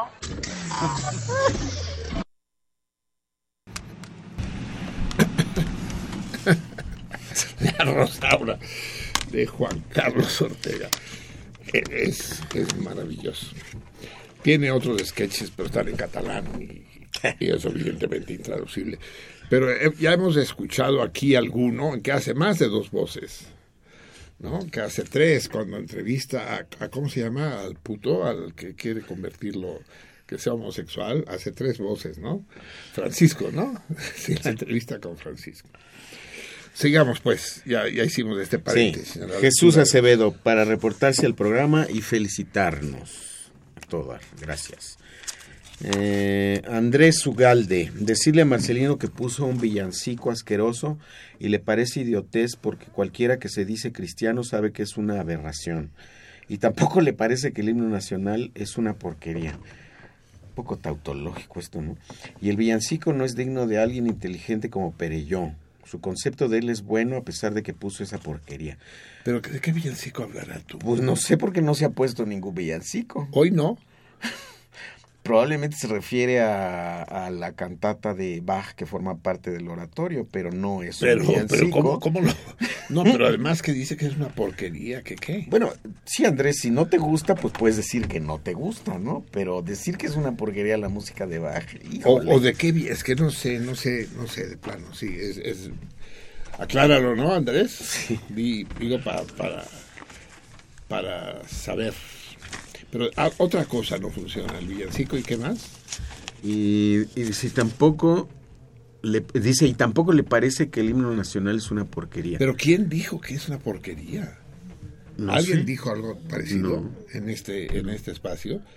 Es un himno maravilloso, es precioso. Por eso te digo que Tiene es- el error de eso de, de, de, ol- de olivo. No, de oliva, De dice. oliva, ¿no? que quiere decir de aceituna. Pero aparte de ese error, que no sabemos a quién atribuir, pasa un poco como con la intromisión de Edith Piaf en, en medio de nuestro programa. Aparte de eso, tanto la música como la letra del himno son magníficas. Te ¿Y estás haciendo bolas, y, hijo. y que dice que ¿qué? no es digno de alguien inteligente como Perelló. Gracias por el elogio, pues, pero... Everardo López. A mí me encantaba en la secundaria y la prepa cuando me regañaban. Cuando me regañaba el profesor Alcaraz, dice, pero es que no puede ser que alguien como tú haya hecho esa barbaridad, esa barbajanada. Alguien como tú, eh, eh, tú no es digno de ti. Entonces todo eran elogios, ¿no? dice, vas, a caer en la mediocridad. Dice, puta, síganme regañando. Vi el tiburón quiere decir algo. Una aclaración sobre la llamada de Andrés Ugalde. Me comenta el telefoni, la telefonista que se refiere al villancico de los peces en el río. Ah. En la- por la parte que dice que es una aberración. Supongo. No, aberración. Yo sé que la versión eh, no gustó a algunos de los que estábamos aquí, ¿no? Que sonaba a Chespirito, dijeron. Porque hace guau, guau, guau.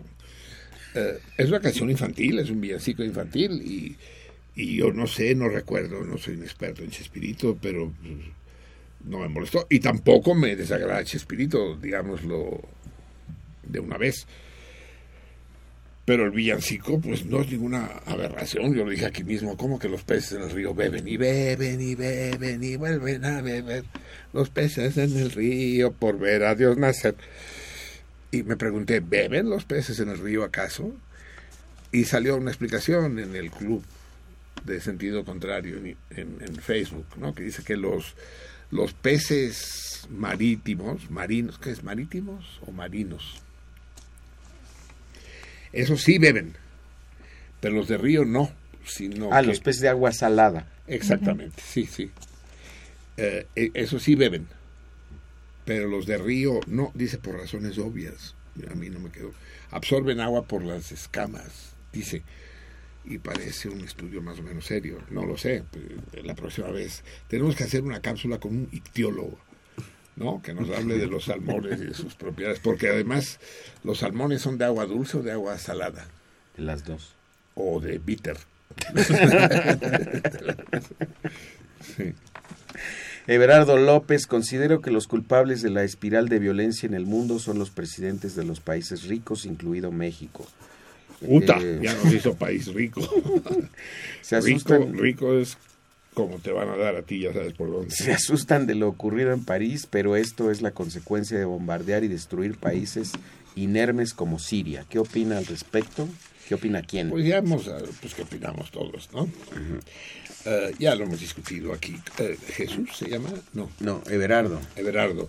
Ya lo hemos discutido aquí. Ahí hay una combinación, es decir, solo podemos tener hipótesis, no hay ninguna certeza, puesto que vivimos en la era de la desinformación. Eso es muy importante decirlo. Esto sí es fundamental. El concepto de entropía en la teoría matemática de la información. Eh, la cantidad de mensajes, la cantidad de, de propuestas escritas y orales que invaden el- la fonosfera es tal que ya no puede uno distinguir. Hacíamos la broma de cuando tú decías, a ver, fuentes de que Wagner era masón, tú decías, fuentes, fuentes, ¿no? Fundamentalo. Y como la fomenta la mayoría de la gente, lo vi en Internet, pero por, la- por el amor de Dios, Internet no es nadie que pueda uno Confiar. Sí, no. Pero entonces la inmensa cantidad de mensajes circulantes lo que hace es que se convierten en estática, en interferencia. Y ya no hay de dónde asirse, no puede uno distinguir el grano de la paja. Y no sabe uno qué es verdad y qué no. Por ejemplo, el- la figura del corresponsal de guerra ha desaparecido.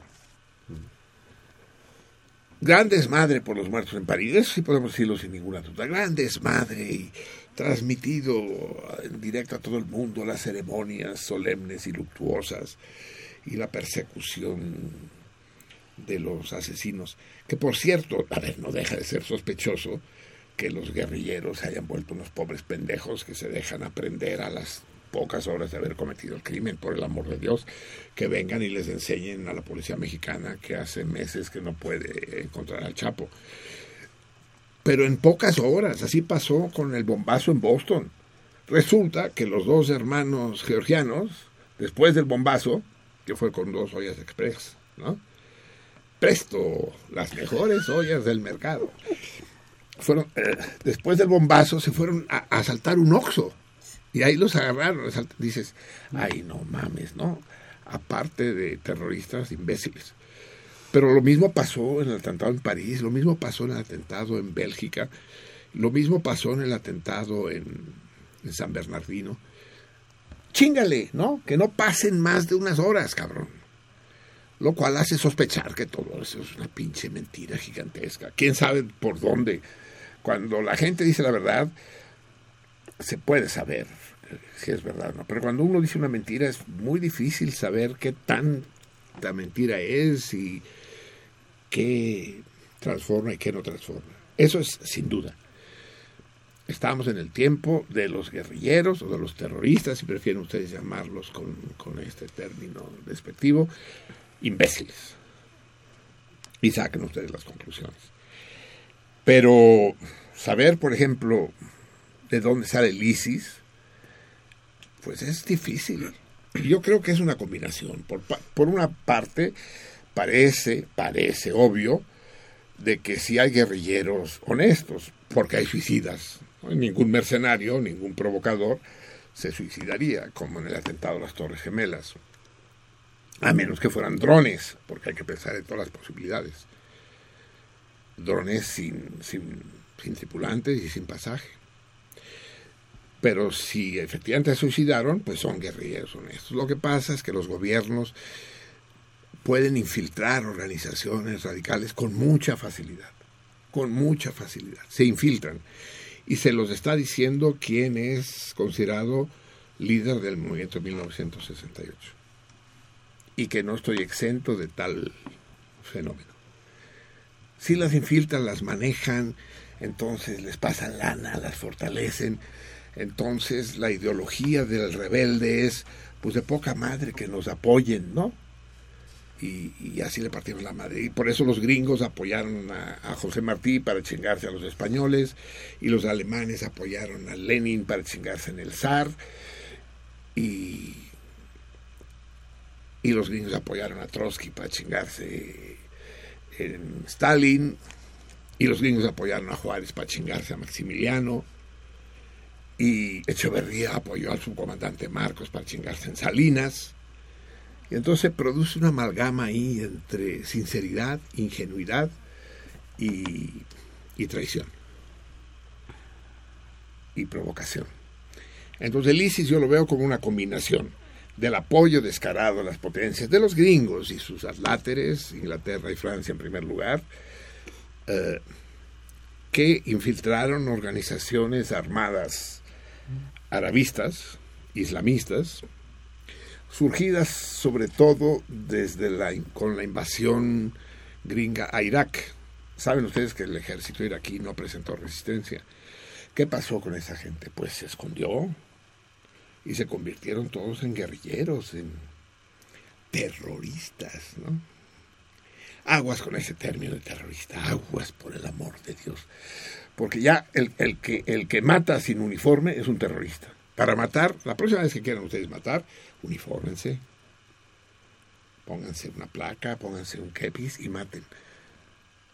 Eh, dejen decirles, por ejemplo, eh, en sus memorias, Hidalgo relata cuando está en, en Valladolid, hoy Morelia, hermana en gracia, hermana en gracia, que se quema la leche. ¿Sí recuerdan? Los más viejos lo recuerdan. Pues se encontraba Hidalgo en, en Valladolid y vino uno de los indios de, de la hacienda donde se crió Hidalgo, de Corralejo, y le pidió que le diera a los presos españoles para matarlos. Y le contestó, no hombre, ¿cómo crees? Son prisioneros de guerra, no los pueden matar. Dice, no, no son prisioneros de guerra, son gachupines. Hidalgo dice, después de pensarlo unas horas, decidí entregárselos porque necesitamos el apoyo de los indios para la causa de la independencia. Y le dio, creo que fueron 60 prisioneros eh, españoles que se llevaron para ser ejecutados y que los eh, guillotinaron en, en el llano de las Bateas, cerca de Valladolid. Y las y les dio la extrema unción un cura, no me acuerdo su nombre, pero le llamaban el padre chocolate, porque tenía la costumbre de a que los que iban a ser degollados les decía, reza hijo mío, ahorita te van a dar tu chocolatito. Sí. Y Hidalgo les entregó a los presos sabiendo que eso iba a suceder. Eso hoy en día sería calificado, obviamente, y sería filmado y subido a YouTube como parte del ISIS, como terrorismo brutal. Está bien, quieren usar esa palabra, úsela pero con coherencia. Y empiecen por cambiarle el nombre a la Avenida de los Insurgentes y llamémosla Avenida de los Terroristas. Y agradezcámosle a los terroristas que nos dieron patria. Es decir, es, es Son- complicado, ¿no? ¿Son sinónimos? Comunista, terrorista e insurgente. Obviamente no, terroris- el terrorismo existe y es lo que hicieron en París es terrorismo, matar a población civil, que no es inocente, porque inocente no es nadie. Todos somos cómplices en la medida en que no nos enfrentamos a lo que sucede. Pero población civil, no beligerante, si la matas, si entras a la plaza de baile y ametrallas, eso es terrorismo. El interés es provocar terror, provocar miedo es terrorismo, pero no es necesariamente condenable. El terrorismo ha sido un arma utilizada desde hace por lo menos un siglo por los movimientos árabes de liberación. Se utilizó en Argelia. Las sufragistas británicas. Así es. Y los anarquistas italianos y catalanes, ¿no? En el Liceo de Barcelona, el Bellas Artes de allá, un anarquista desde el tercer piso aventó una bomba sobre Platea, con la única idea de matar burgueses, ¿no? Y de crear el terror. Es terrorismo. Ahora, eh, es condenable per se el terrorismo. Cuando entrevistan a Ben Midi, el líder del Frente de Liberación Nacional de Argelia, una vez que fue hecho preso, antes de fusilarlo, lo presentan ante la prensa y un, y periodista le pregunta, ¿esta conferencia de prensa está, está contenida, está incluida en la película La batalla de Argel? Y la película está en YouTube. Véanla, es extraordinaria, de Silo Pontecorvo. Total, le dicen a Ben Miri, escuche, en Francia hay un sector de la población que está de acuerdo con la liberación de Argelia, que, que deje de ser una colonia. Pero con lo que no pueden estar de acuerdo de ninguna manera es en que ustedes vayan poniendo canastas con bombas en los cafés. Eso es insostenible. Y Ben Miri dice, sí, cierto, tiene usted razón. Le propongo un trato. Ustedes nos dan sus tanques, sus aviones, sus cañones, sus fusiles, y nosotros les damos nuestras canastitas con bombas.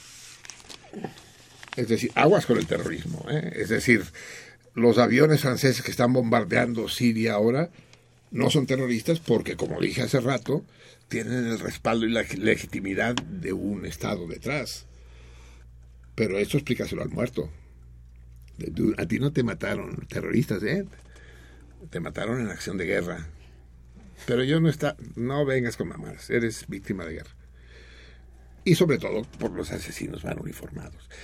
En todo caso, es mucho más cobarde matar lanzando una bomba desde un avión, es decir, con plena impunidad, en que sabes que no te va a pasar nada, a, entrar a una sala atascada de gente y ametrallar sabiendo que, que vas a arriesgar la vida. Es más, la vas a dejar porque se dinamitaron después de eso. Es decir, hay un atenuante, ¿verdad? Obvio. En el que mata de manera cobarde y el que se juega la vida por un ideal. Todo lo discutible que sea el ideal. ¿no? Sigamos. Con... Llamó el 4. Que le mande, ah. que le mande un saludo a Marcelino, por favor. Lo está escuchando y que no le dé su número a ningún cabrón. Gracias. 4. El número hay que defenderlo aquí. Claro. O sea, si estás en la comodidad de tu hogar, pues estás jodido porque le vamos a dar el número a otra persona. ¿De qué te ríes, tiburón? Sí, de que que tengo razón. cuatro, ¿verdad? ahora sí. Que tiene razón. que el otro está muy cómodo en su casa. Ven a defender el número aquí. Sí, sí, sí, vente. Ya de estar jetón, además. Por cierto, hablando de números, a ver, tráeme la- mi iPhone, ¿lo tienes tú? Sí, yo lo tengo. Es que acabo de hacer un, un- un descubrimiento matemático que va a revolucionar la ciencia. Es decir, sí, el... No tiene saldo, ¿eh? Ay, chinga. A ver, Ese era el se fue- un número. se fue con el saldo. número. Sí, pero es que necesito saber el número. Espérame.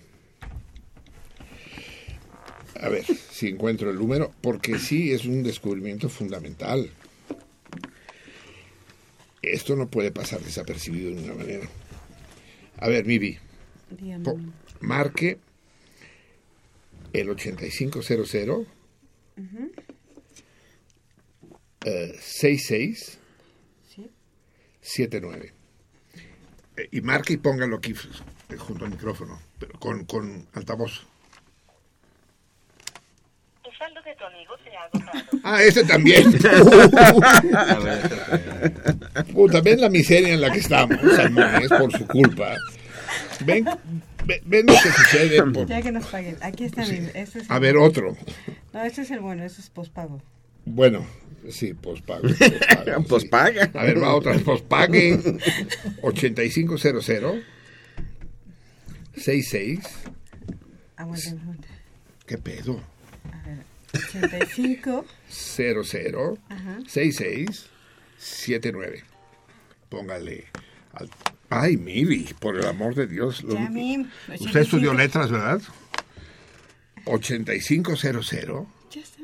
¿Ya está el número? 6679. Sí. Va. Mark, póngale altavoz y póngalo junto al micrófono. El número marcado no existe. Favor de verificarlo e Otra vez, porque lo- no lo puso usted bien, póngalo bien. Recuerde que el altavoz está en la parte de abajo. Mí, espérame, todavía no marco. Pero al revés. El número marcado no existe. E intentar de nuevo. Muy bien. Espero, ¿se escuchó allá afuera? ¿Tres? Muy bien. Recuerden, cualquiera hubiera dicho que el número 85 billones 6.679 existía. Pero gracias a Telmex resulta que ese número no existe. O sea que del 8 millones 500 mil 678 al 8 millones 500 mil 680 se salta. Hay un hueco. O sea, a la verga la continuidad, cabrón. Digo, este es un momento fundamental. Histórico. Esto, esta misma noche escribo el artículo. Germinal. Germinal, así es, así. Pero eh, la cosa es que creo que voy a seguir mi investigación. Ya vieron, voy por el 8 millones. voy a seguir y, y voy a detectar todos los números que creíamos que existían y que no existen, cabrón.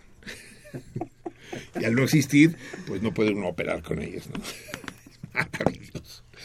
No podían decir estos imbéciles, el número que usted marcó no está asignado, ¿no? El número que usted marcó no es correcto. No, no existe, cabrón. o sea, tira tu pinche teléfono a la mierda porque está marcando números inexistentes. Manuel Munguía, un saludo a todos, respetuoso y muy cordial. La muerte disfrazada de falsa democracia es la carcelera de la verdad, la razón y la justicia. Esto es el fascismo populista de los neoliberales que con violencia conservan desde Porfirio Díaz. Este es el do- dogmatismo que alimentado por dinero mantiene a la política en estado catatónico, alejada de la ética y agonizante, lo cual no debemos de permitir ya los mexicanos. Un saludo y un abrazo, deseándoles los mejores parabienes. Bien, Manuel, bien. Tus manifiestos son bienvenidos. Ahora, me preocupa esto del neoliberal. El problema no es el neoliberalismo, porque al decir neoliberal dices el hijo de la chingada es Peña Nieto, que es neoliberal. Pero yo quisiera que me dijeras, hoy mismo si puede ser, falta una hora de programa todavía, si hay alguna, alguna posibilidad de un candidato o de un gobierno no neoliberal. ¿Eh? Porque ha- hay un cierto un cierto aroma que no me acaba de gustar en, en la descalificación de neoliberal. No hay neoliberalismo, hay capitalismo. Y el capitalismo ha sido siempre, por definición, salvaje, explotador, hijo de la chingada. Es decir, que no se indigne contra este puto régimen en el que unos viven del trabajo de otros, es que tiene sangre de horchata. Estaba viendo ahorita, la MIBI tiene en la casa unas revistas que publica el Palacio de Hierro, la Gaceta, el Palacio de Hierro y la chingada, revistas de, de 120 o 150 páginas, cuché a todo color, anunciando sus putos relojes que ni siquiera podría yo repetir los nombres y los perfumes y los vinos y la chingada. Esa revista cuesta imprimirla, cada ejemplar 100 pesos y la regalan. ¿De dónde saca el dinero el Palacio de Hierro? Del mismo trabajo, del mismo lugar que lo saca el Liverpool o Sears o, o Oxxo, o- del trabajo de los demás. El dinero no es una madre extraña, no, no es una cuenta bancaria, no es billetes en el bolsillo. El dinero es trabajo. ¿Y cómo es posible esta, esta indignidad que, que, que en México no era así, cabrón. Sí, México vivía bajo el capitalismo y había chingaderas y mamadas, pero no había este puto descaro. Lo nuevo que hay ahora en México es el puto descaro. Se temíamos que se dejaran venir sobre la ciudad los barrios pobres, ¿no? Que llegaran sobre la ciudad a, a- a asaltar las tiendas Nesa y Iztapalapa. Iztapalapa, ¿me oíste? ¿Tres? y, y Tláhuac y Milpalta y Ecatepec, ¿me oyó? Que se dejara, se dejaran venir sobre la ciudad. Y no, cabrón, los que se dejaron venir sobre la ciudad y se hicieron de todas las tiendas y todos los demás son Santa Fe y, y Las Lomas y San Ángel Y todos esos putos edificios de los que estábamos tan orgullosos. Qué padre ciudad tenemos, ¿verdad, Conchita? Tenemos, Adrián, sí. Eh, es la ignominia, es el nivel de desvergüenza a la que ha llegado la burguesía, no solo en México, en el mundo entero.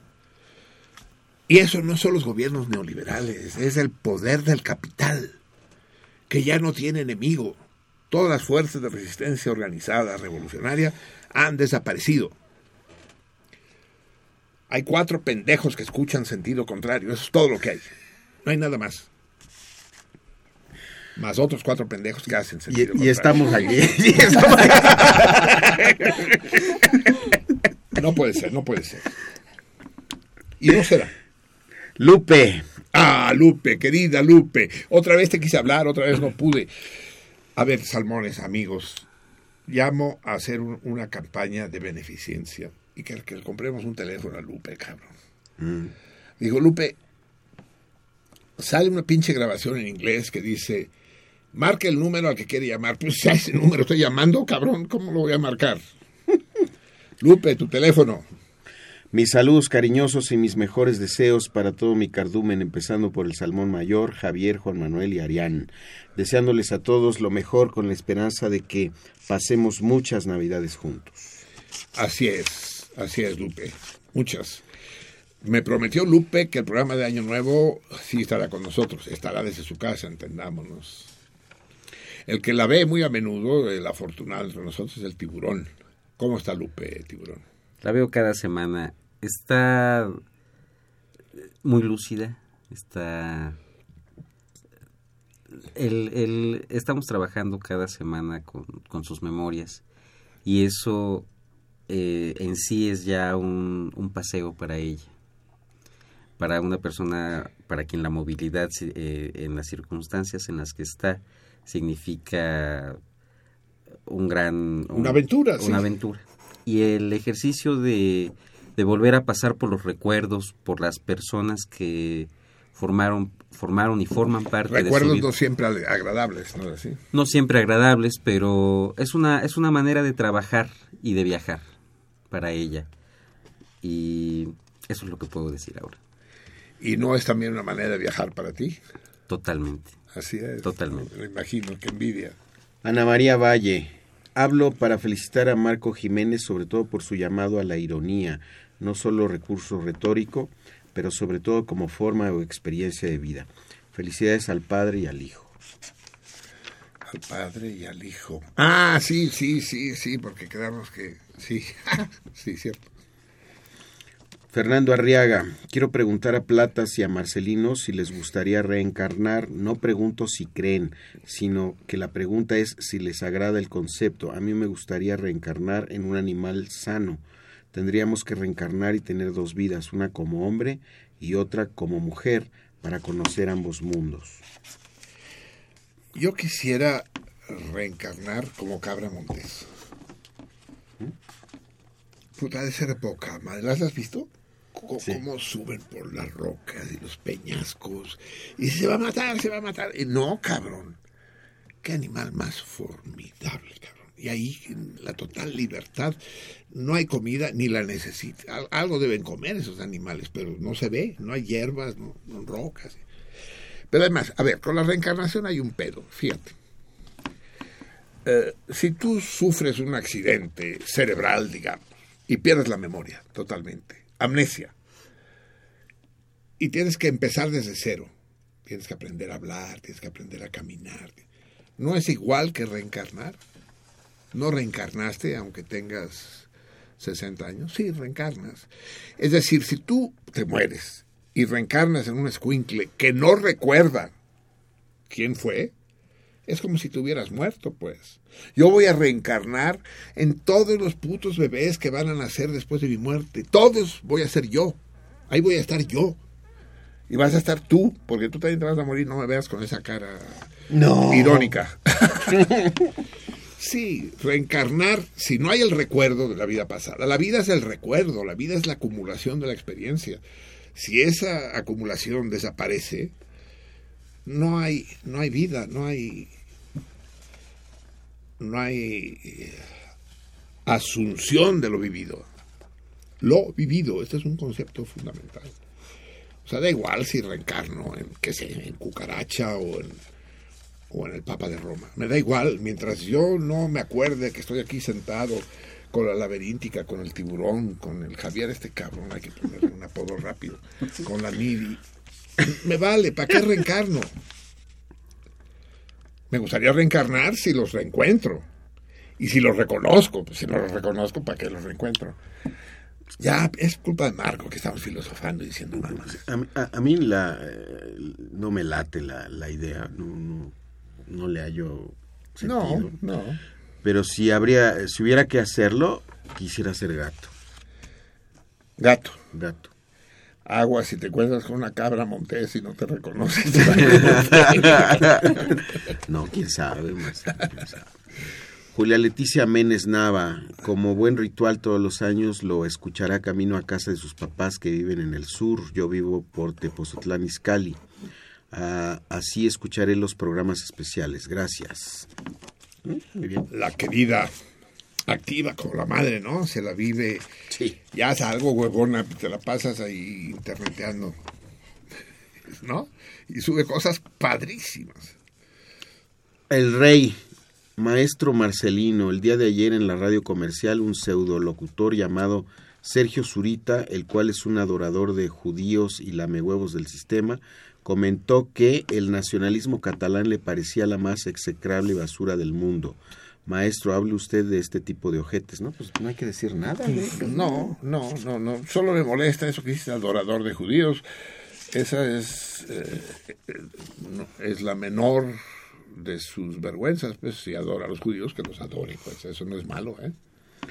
Manuel Álvarez, soy un gran admirador de Jaime Salvador Valls, el guionista catalán de las películas de Cantinflas en la época de oro. A ver qué día nos cuenta Marcelino acerca de este personaje. En cuanto sepa algo de él, lo prometo. Debe ser tu pariente, ¿no? Pues a huevo. sí. Valls es como, como Pérez aquí, ¿eh? ¿Ah, sí? Sí, es muy común. Abel Sosa, para saludarlos, escucha una interferencia, no lo deja escuchar el programa desde el radio convencional desde hace tres minutos. Y el, bueno, llamó a la 1.19 y al principio del programa hubo dos interferencias. Manda saludos a los, a los salmones, a Javier Platas, al Salmón Mayor y cabina de transmisión, así como a los telefonistas. A todos, saludos afectuosos de Navidad y Año Nuevo. Gracias. El querido y colega Saludotes, y Abel, saludotes. Pero no nos dice dónde anda. Las interferencias, bueno, existen. Lo que tenemos que luchar en cuanto podamos por la nueva antena. Andrés Ugalde, yo nunca dije que no me gusta Bach. Ah, bueno, yo amo a Bach, yo toco a Bach. Lo que sí aborrezco es el horrible himno nacional mexicano y la letra espantosa, horrenda y mocha.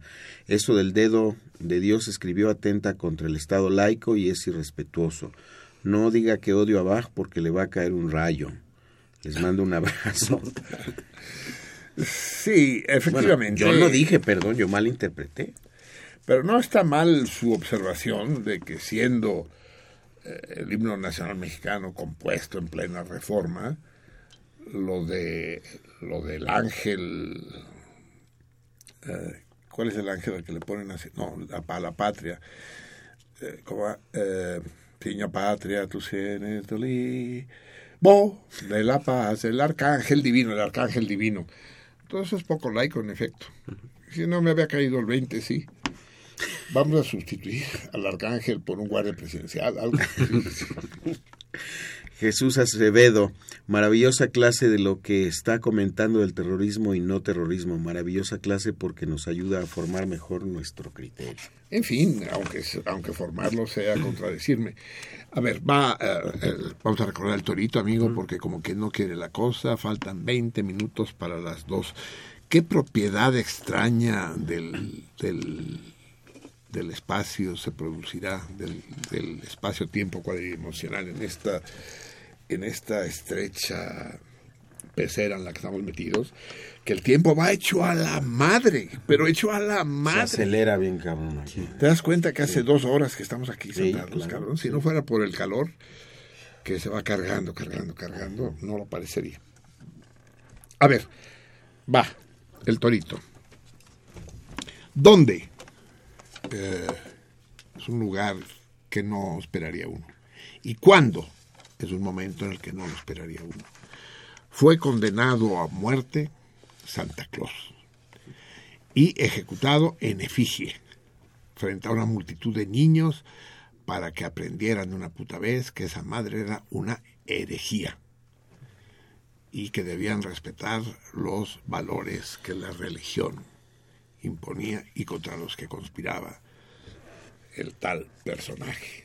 ¿Dónde fue ejecutada la efigie de Santa Claus? Díganmelo al 50 y... No me lo aprenderé nunca. 55, 36, 89, 89. 55, 36, 89, 89. En este Valle de Anáhuac y desde fuera de él al 01800 50 52 688. Un saludo hasta Chile, volvieron a dar señales de vida y me envió un cuento el Antonio Vizcaya que leeremos una vez pasadas las fiestas. Es un gran cuentista el, el Antonio Mapusteca. Está el torito. Vamos a escuchar música y después, inmediatamente después, vamos a poner un torito de esos que le cagan los huevos, ¿ah? ¿no? no más de maloras que somos, cabrón. ¿Ponemos otra vez los peces en el río? No. Sí. Con Pandora.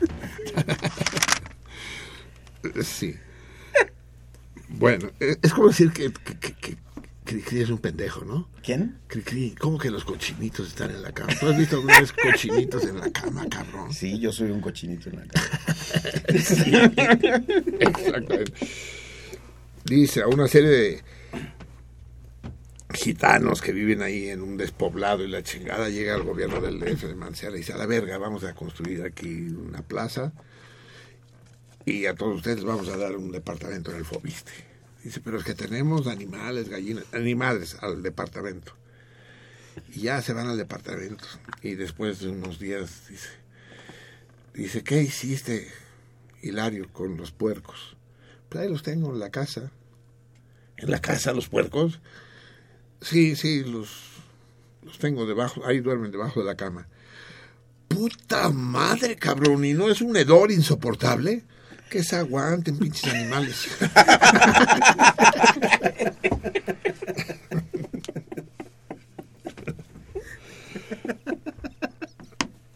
Así, vamos a escuchar. eh,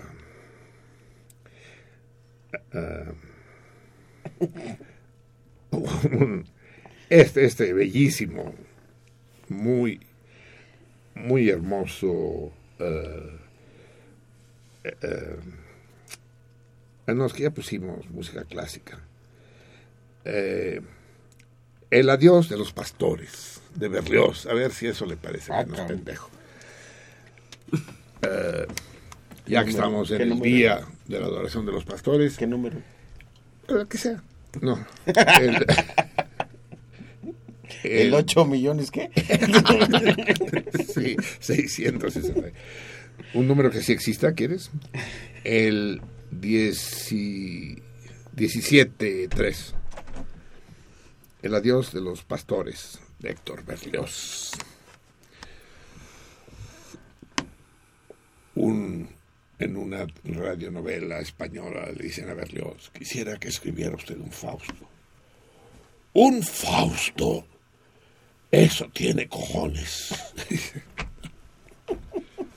El adiós de los pastores.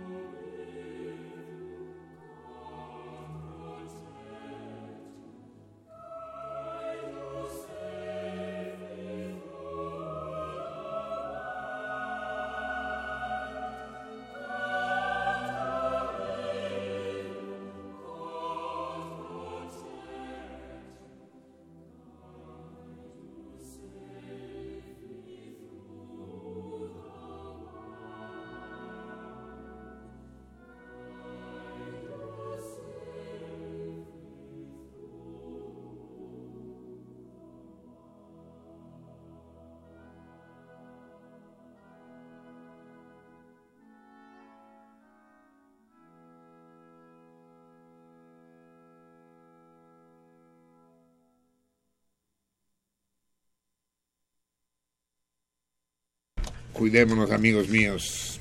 El adiós a los pastores, la dulzura contrastante de Héctor Berlioz, que acostumbra a ser un orquestador formidable de, estrépitos comparables a los del rock. ¿Qué piensan ustedes? ¿Qué piensa Javier Platas en particular de esta puta burla de la que estoy diciendo? Que no puede ser que se hayan venido los pirurris a apoderarse de este país. Del concierto de los Rolling Stones. ¿Sabes cuánto cuestan los boletos para ir a verlos, cabrón? NPI. No, no, no, ojalá fueran NP, no. No, ni puta idea. Eso es. NP. No posee información. sí. Van eh, eh, desde mil pesos, que es quedándote en tu casa, eh, hasta diez mil pesos. De hecho, se considera que en el concierto van a ganar no sé cuánto, una, una, una, una brutalidad del orden de 300 millones de dólares. Entre, puede que- ser, para, para ir pa- a, a- a- a ver tocar, a- es como ir a la Basílica de Guadalupe, porque solo van a ver íconos, ¿no? ¿Qué es, qué es, qué es Mick Jagger hoy en día? Ese güey es más ruco que yo, cabrón. Mira, a mí me... bueno, hay varias versiones del asunto. Por un lado me dicen que son extraordinarios y que, y que Mick Jagger está eh, como cuando era muy joven y brinca para todos lados y su voz extraordinaria y que los otros también muy chingones y no sé qué. ¿Te parece Yo- verosímil? Mm, Pues no sé, no, no sé, habría que ir a ver si nos invitan No, por prensa. no, espérame, no. espérame, ahí, ahí hay prensa. Nosotros podríamos ir por prensa. Es decir, nos dan los boletos para prensa y nosotros hacemos Aunque me una crítica. la platino, ah, no, no, irías, bueno. No, no, no. eh, eh, Puedes llevar a- pero, pero a mí lo que me parece es que, eh, eh, bueno, hay gente para todo, ¿no? Y debe haber 10 mil pendejos que van a pagar. 10 mil pendejos que tienen ese dinero. tienen es ese que dinero también que es un insulto, pagar. una bofetada, Sí, un sí, sí, escupitajo sí, al resto de la gente. pues no tienes, pues no vas. Ajá. Este, eh, o sea, eh, para mí eso no es, eh, ¿cómo te diré? Por un lado, es muy curioso que, que, que, que algunas leyendas del rock, ¿no? Vienen pasados 30 o 40 años. Y la gente lo sigue, y no nada más lo sigue aquí, lo sigue en otras partes del mundo. a todos lados. Ajá, pero, pero vienen aquí después de 30 años y la gente paga eso. Eso para mí es inexplicable. Es un fenómeno psíquico, Sí, es sí, una sí. sociopatía, Sí, es, sí, sí, sí, es una forma de fetichismo, de, de adoración a imágenes. Es decir, no. Ujú. Se nos va a la laberíntica que le van a hacer un legrado mañana y tiene que llegar temprano. así, ay, no. Dice que no. Y se nos va también el hombre violín, el Jorge René. Y bueno, en ese sentido, el, el fenómeno pasa de ser un fenómeno que fue un fenómeno musical en su momento y que fue incluso revolucionario en su momento, a ser una cosa completamente psicosociología, distinta. Sí, sí. sí.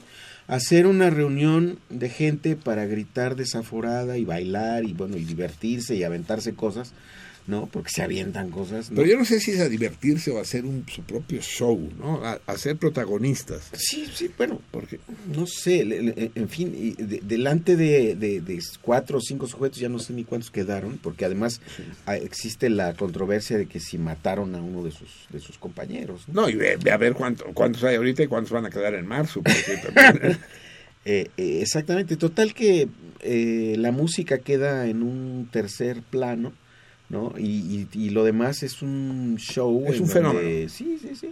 Es un fenómeno, pero un fenómeno que habla de una enfermedad social y que habla de este, sí, de este, sí, sí, sí. de esta desvergüenza de la exhibición de la riqueza y del poder de, los- de los que cobran y de los que van. Porque cuánto cobran estos pendejos por ese concierto, pues millones de dólares, sin duda, ¿no? Y les parece bien porque pues eso es lo que que ellos lo cobren, pues si hay quien lo pague, pues que cobren lo que Exacto, quieran, ¿no? exacto. Pero en fin, es, es muy muy desagradable, es la muerte de la música, ¿eh? ¿No? Sí, Es- sí, es- sí, es la, sí, muer- sí. la- la- la muerte del buen gusto, la muerte del arte. Se ha producido una sustitución, la laberíntica hace mutis y en su lugar tenemos al gran John Charles, uno, una de las eh, de las conquistas más importantes de sentido contrario para esta temporada, de los fichajes importantes, el gran Juan Carlos. bienvenido a cabina, bienvenido a la salmoniza de Facebook, de la que se va a hacer cargo de aquí al término de la emisión. Antes de que comentemos más cosas y mientras eh, ustedes rumían la respuesta al torito, o no la rumíen, vamos, vamos a resolver el problema de la banda de Möbius, que es el que les quiero, con el que les quiero explicar eh, la importancia de la repetición, tal como la ejemplificó Lacan. Tomen, tienen ustedes frente a ustedes la hoja de papel, las tijeras y el pegamento. Corten una tira de papel, como de un centímetro de ancho y unos 20 de largo, más o menos, digo, puede ser. Pónganle pegol en una de las puntas.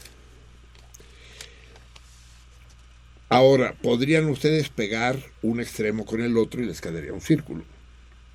Y un círculo les va a quedar, solo que antes de pegarlo, denle una torsión a la hoja. Es decir, la, la- se la tienen agarrada así, que la parte...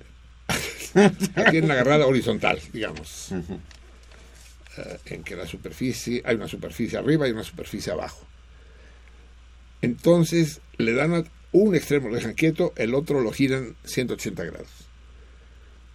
De manera que le hicieron una torsión. Y entonces ahora sí junten las dos puntas y péguenlas. Aprieten para que queden bien pegadas.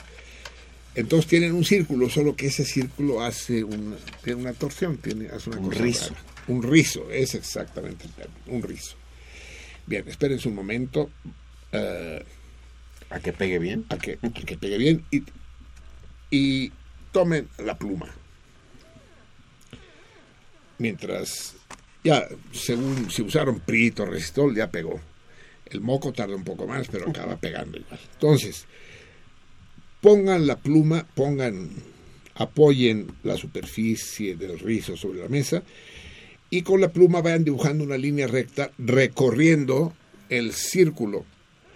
Es decir, yéndose, no, no atravesado porque se van a salir del círculo, sino para no salirse del círculo. Váyanlo recorriendo de manera longitudinal, todo, todo, vayan girando, siguen, siguen, siguen haciendo el rizo, siguen haciendo el rizo, siguen, siguen, tengan cuidado que no se les despegue, siguen hasta que van a llegar al punto de partida, pero van a llegar por el otro lado, no van a llegar a donde empezaron ustedes, sí van a llegar al- en el mismo punto, pero en el reverso, van a llegar por el otro lado.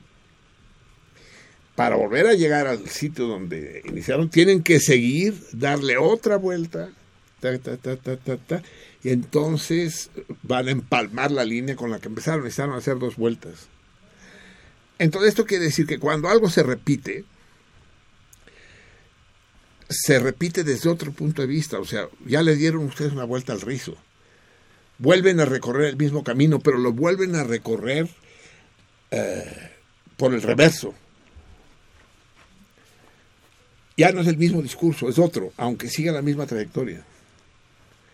En esa segunda vuelta, en esa repetición, aparecerán ideas, matices, luces y sombras que no estaban en la primera vez. ¿Se dan ustedes cuenta? Esa es la banda de Möbius. la- eh, si ya hicieron eso, pueden seguir con el experimento de la siguiente manera. Vuelvan a agarrar las tijeras y partan en dos eh, su aro, pero pártanlo de manera longitudinal por encima de la línea que dibujaron. Y díganme, escríbanme por favor, díganme qué pasa entonces. Si lo dividen en, si la banda tenía un centímetro de ancho, van a tener, ahora va a quedar de un, de medio centímetro de ancho. ¿Y qué es lo que queda? ¿Qué es lo que sale? Díganmelo, ¿no? Va, háblenme cuando son la una de la mañana con 56 minutos y vamos a pedirle a Javier que nos lea el cuento de Navidad que hoy corresponde.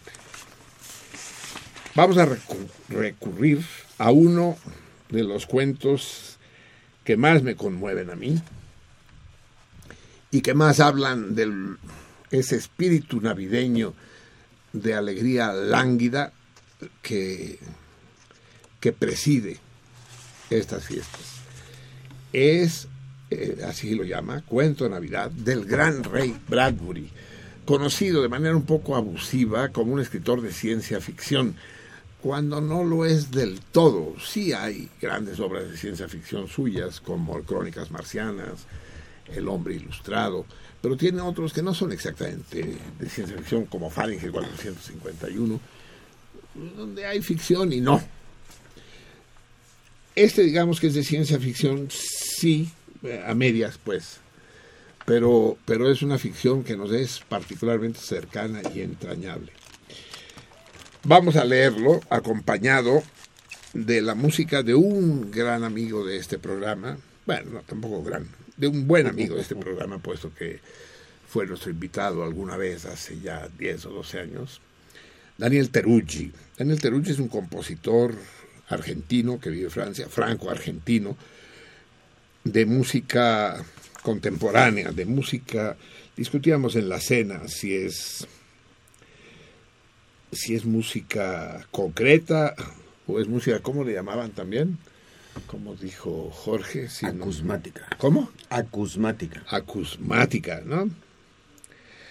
Eh, una vez que la hayamos escuchado, le preguntaremos a Rafael, digo a Rafael, ¿cuál Ra- de qué, Rafael estaría yo pensando? Ah, Teruggi, pues sí. Digo, no, es Daniel.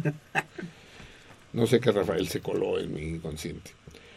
Vamos a escuchar de Daniel Teruggi como fondo a la lectura de Ray Bradbury, Instantes de invierno. Es el corte 1, creo. Eh,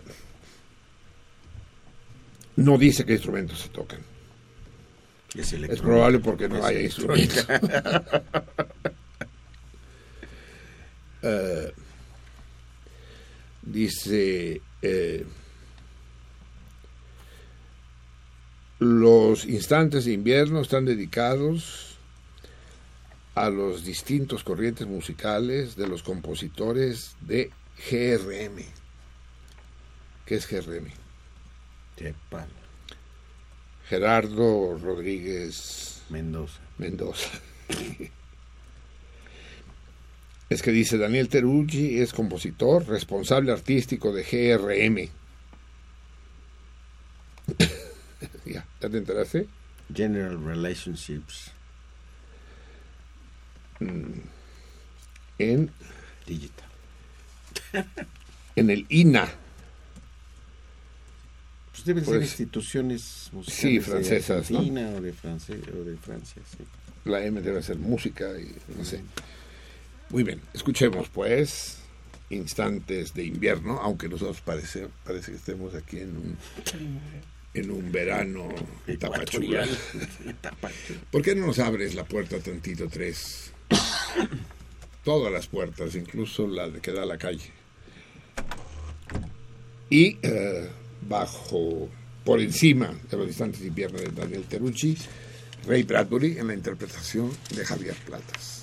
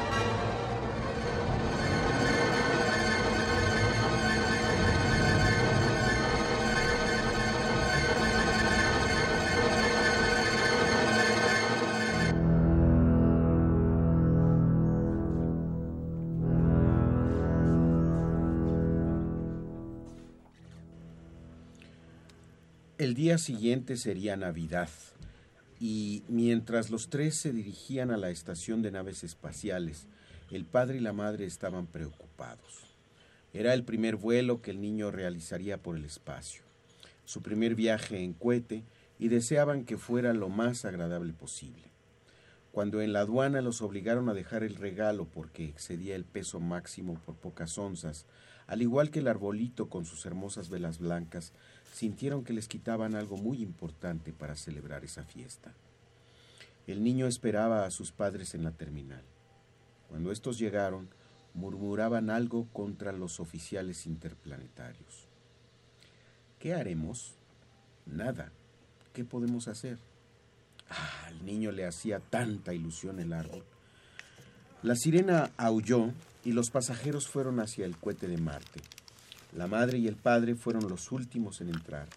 El niño iba entre ellos, pálido y silencioso. Ya se me ocurrirá algo, dijo el padre. ¿Qué? preguntó el niño. El cohete despegó y se lanzó hacia arriba al espacio oscuro. Lanzó una estela de fuego y dejó atrás la Tierra, un 24 de diciembre de 2052, para dirigirse a un lugar donde no había tiempo, donde no había meses, ni años, ni horas. Los pasajeros durmieron durante el resto del primer día. Cerca de medianoche, hora terráquea según sus relojes, neoyorquinos, el niño despertó y dijo, Quiero mirar por el ojo de buey. Todavía no, dijo el padre más tarde, más tarde. Quiero ver dónde estamos y a dónde vamos. Espera un poco, dijo el padre.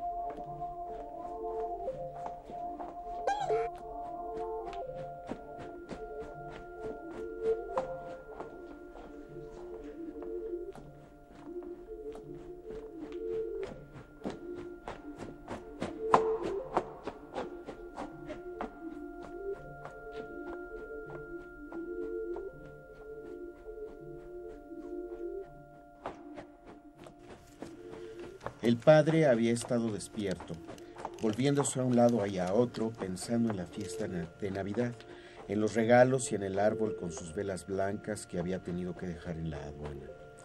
Al fin creyó haber encontrado una idea que, si daba resultado, haría que el viaje fuera feliz y maravilloso. Hijo mío, dijo, dentro de media hora será Navidad. Ah, dijo la madre consternada, había esperado que de algún modo el niño lo olvidaría. El rostro del pequeño se iluminó, le temblaron los labios. Sí, ya lo sé. ¿Tendré un regalo? ¿Tendré un árbol? Me lo prometieron. Sí, sí. Todo eso y mucho más, dijo el padre. Pero empezó a decir la madre. Sí, dijo el padre, sí, de veras. Todo eso y más. Mucho más. Perdón, un momento. Vuelvo pronto.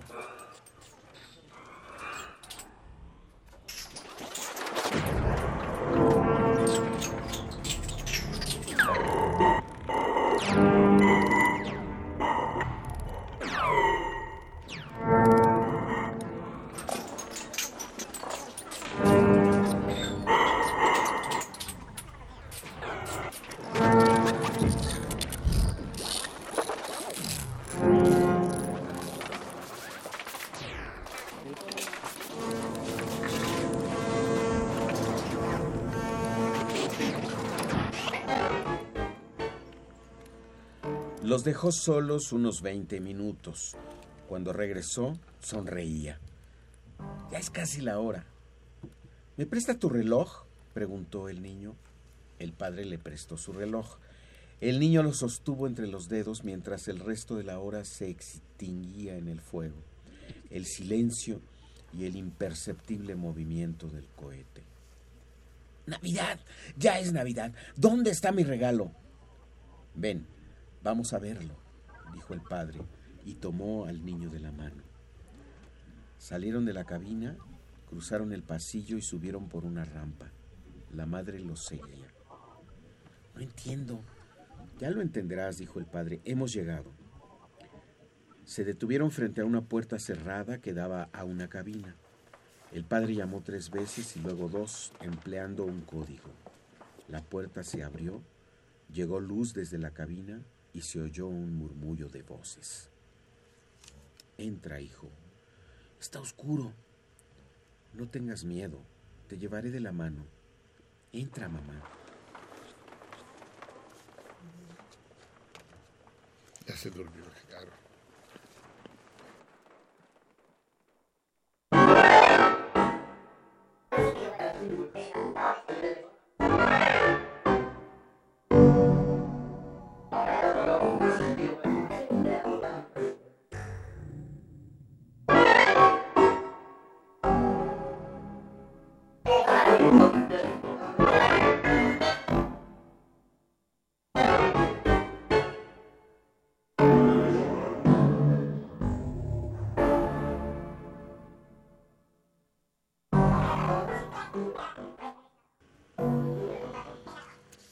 Entraron en el cuarto y la puerta se cerró. El cuarto realmente estaba muy oscuro. Ante ellos se abría un inmenso ojo de vidrio, el ojo de buey, una ventana de metro y medio de alto por dos de ancho, por la cual podían ver el espacio. El niño se quedó sin aliento, maravillado. Detrás, el padre y la madre contemplaron el espectáculo y entonces, en la oscuridad del cuarto, varias personas se pusieron a cantar. Feliz Navidad, hijo, dijo el padre. Resonaron los viejos y familiares villancicos. El niño avanzó lentamente y aplastó la nariz contra el frío vidrio del ojo de buey.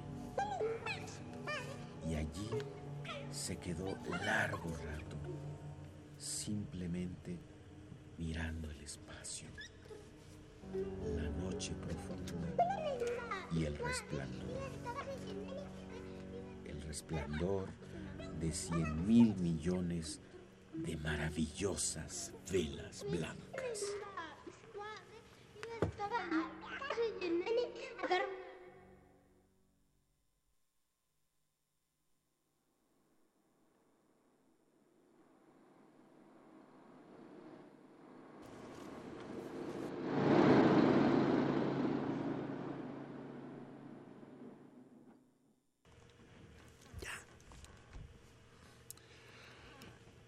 Ray Bradbury, cuento de Navidad, a cargo de Javier Platas. Daniel Terucci, a cargo de sí mismo, en sus instantes de invierno. La, la única incógnita es por qué le llamó a esto instantes de invierno. Porque Te voy a decir por qué. Eh, seguramente grabó, porque esto es música concreta, es decir, eh, evidentemente eh, está eh, tomando, hizo una grabación de algo real y lo revolucionó y lo, e- lo editó. Entonces, a lo mejor es un villancico, pero a mí... deformado o, o reformado, sí, sí. En todo caso, muy hermoso y qué decir de la lectura conmovedora de Javier Platas, combinación, el dúo dinámico de Bradbury Platas. Extraordinario cuento. ¿Lo conocías, Javier? No, no. Es tu primera, Es a primera lectura, como, sí, como sí, hacen sí, los grandes músicos. Eh, muy hermoso, ¿no? Este, este juego que hace con el tiempo Bradbury, todo el tiempo, el pasado y el futuro, ¿no? El mito atávico de la Navidad junto con la posibilidad de estar en medio del cosmos. Bellísimo. Y precisamente esta historia de la de la alegría melancólica lánguida de la Navidad. Amigos míos, son las 2 de la mañana con, en, con 11 minutos de este 9 nevoso salitre. Tenemos ¿Comentarios en eh, Twitter? Gorgeos, Miri. Sí. A ver, ¿qué nos dicen? Eh, nos escribe Diana Acosta. Marcelino Perelló, buen programa como siempre. Saludos a todos en cabina, maestro.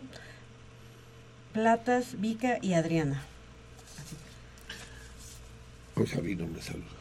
Mm, Bueno, usted solamente le dijo que era buen programa. Bueno, sí, sí, sí. sí, a tomar por culo. Exacto. Brenda Odette Pérez pregunta, ¿qué día es lo del Orfeo Catalá? Ah, ella ganó la comida del Orfeo Catalá. Cuando tú quieras, querida, es decir, nomás que esté abierto, recuerda que solo abre las noches de jueves, viernes y sábado. Pero no es necesario que hable, simplemente caile. Y ellos ya tendrán tu nombre. Lleva una fotocopia de una identificación oficial. eh, que no se vale las del IFE, tiene que ser del INE, ¿eh? No, no. Sirve, sir- sir- sirve hasta tu certificado de primaria. Araceli Ruiz, ella vía telefónica, bueno, mejor dicho, mensaje. Marcelino, a ti y a tu equipo les deseo lo mejor. Un abrazo con afecto. Magnífico programa, me encanta oírlos. Gracias por lo que expresas, eres franco y auténtico. Eso de ser franco, eso de ser franco me cuesta, fíjate. Eres catalán, ¿no? Así lo puso. Por eso ser franco. Así lo puso tal cual, Sí, ¿eh? sí, sí. Fernando Escalona, no los escucho, pero no puedo, Acá toda- ese es el que disfruta más. pero no puedo evitar extrañarlos. Vayan besos y abrazos. Chico por el escalona. Tenemos escuchas que no nos escuchan. Eso ya lo sabíamos Sí, nosotros, ¿verdad? claro. Sí, sí. Y tenemos otros, como el puto César Berlanga, que dice que lo mejor de César, de, lo mejor de sentido contrario es cuando se termina. ¿no?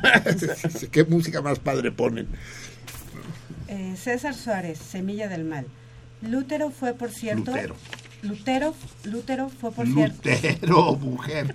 A estas horas ya no sabe uno lo que lee. Lutero fue, por cierto, un gran guionista. Su apostasía va por ese rumbo. Un gran guionista. Guionista, dice. Sí, guionista. Aquí está. A ver, revise esto, porque ¿de qué escribía guiones? O sea, ah, sí, tiene un par de películas, pero son, documen- son documentales en blanco y negro. Ay, ay, ay, ay, ay, estoy, estoy mal, ¿no es Pues cierto?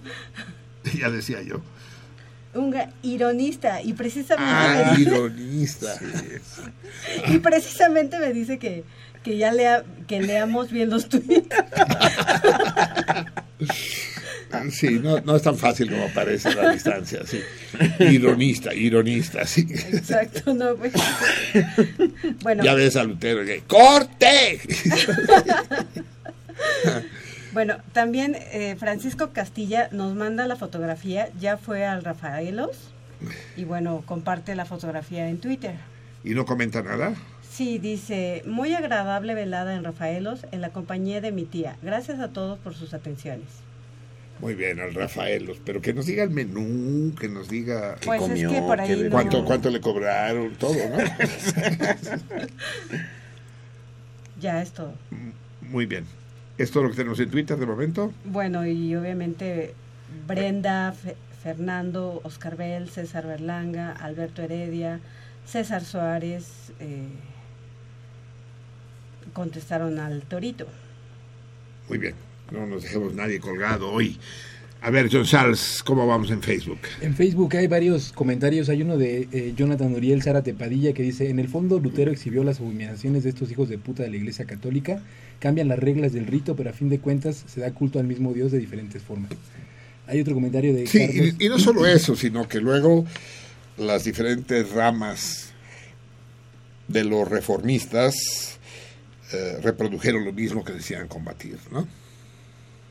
Hay otro comentario de Carlos Ayala Mondragón que dice: ¿Alguien sabe qué fue del matemático X y de aquel cantautor que componía desde su corpórea prisión?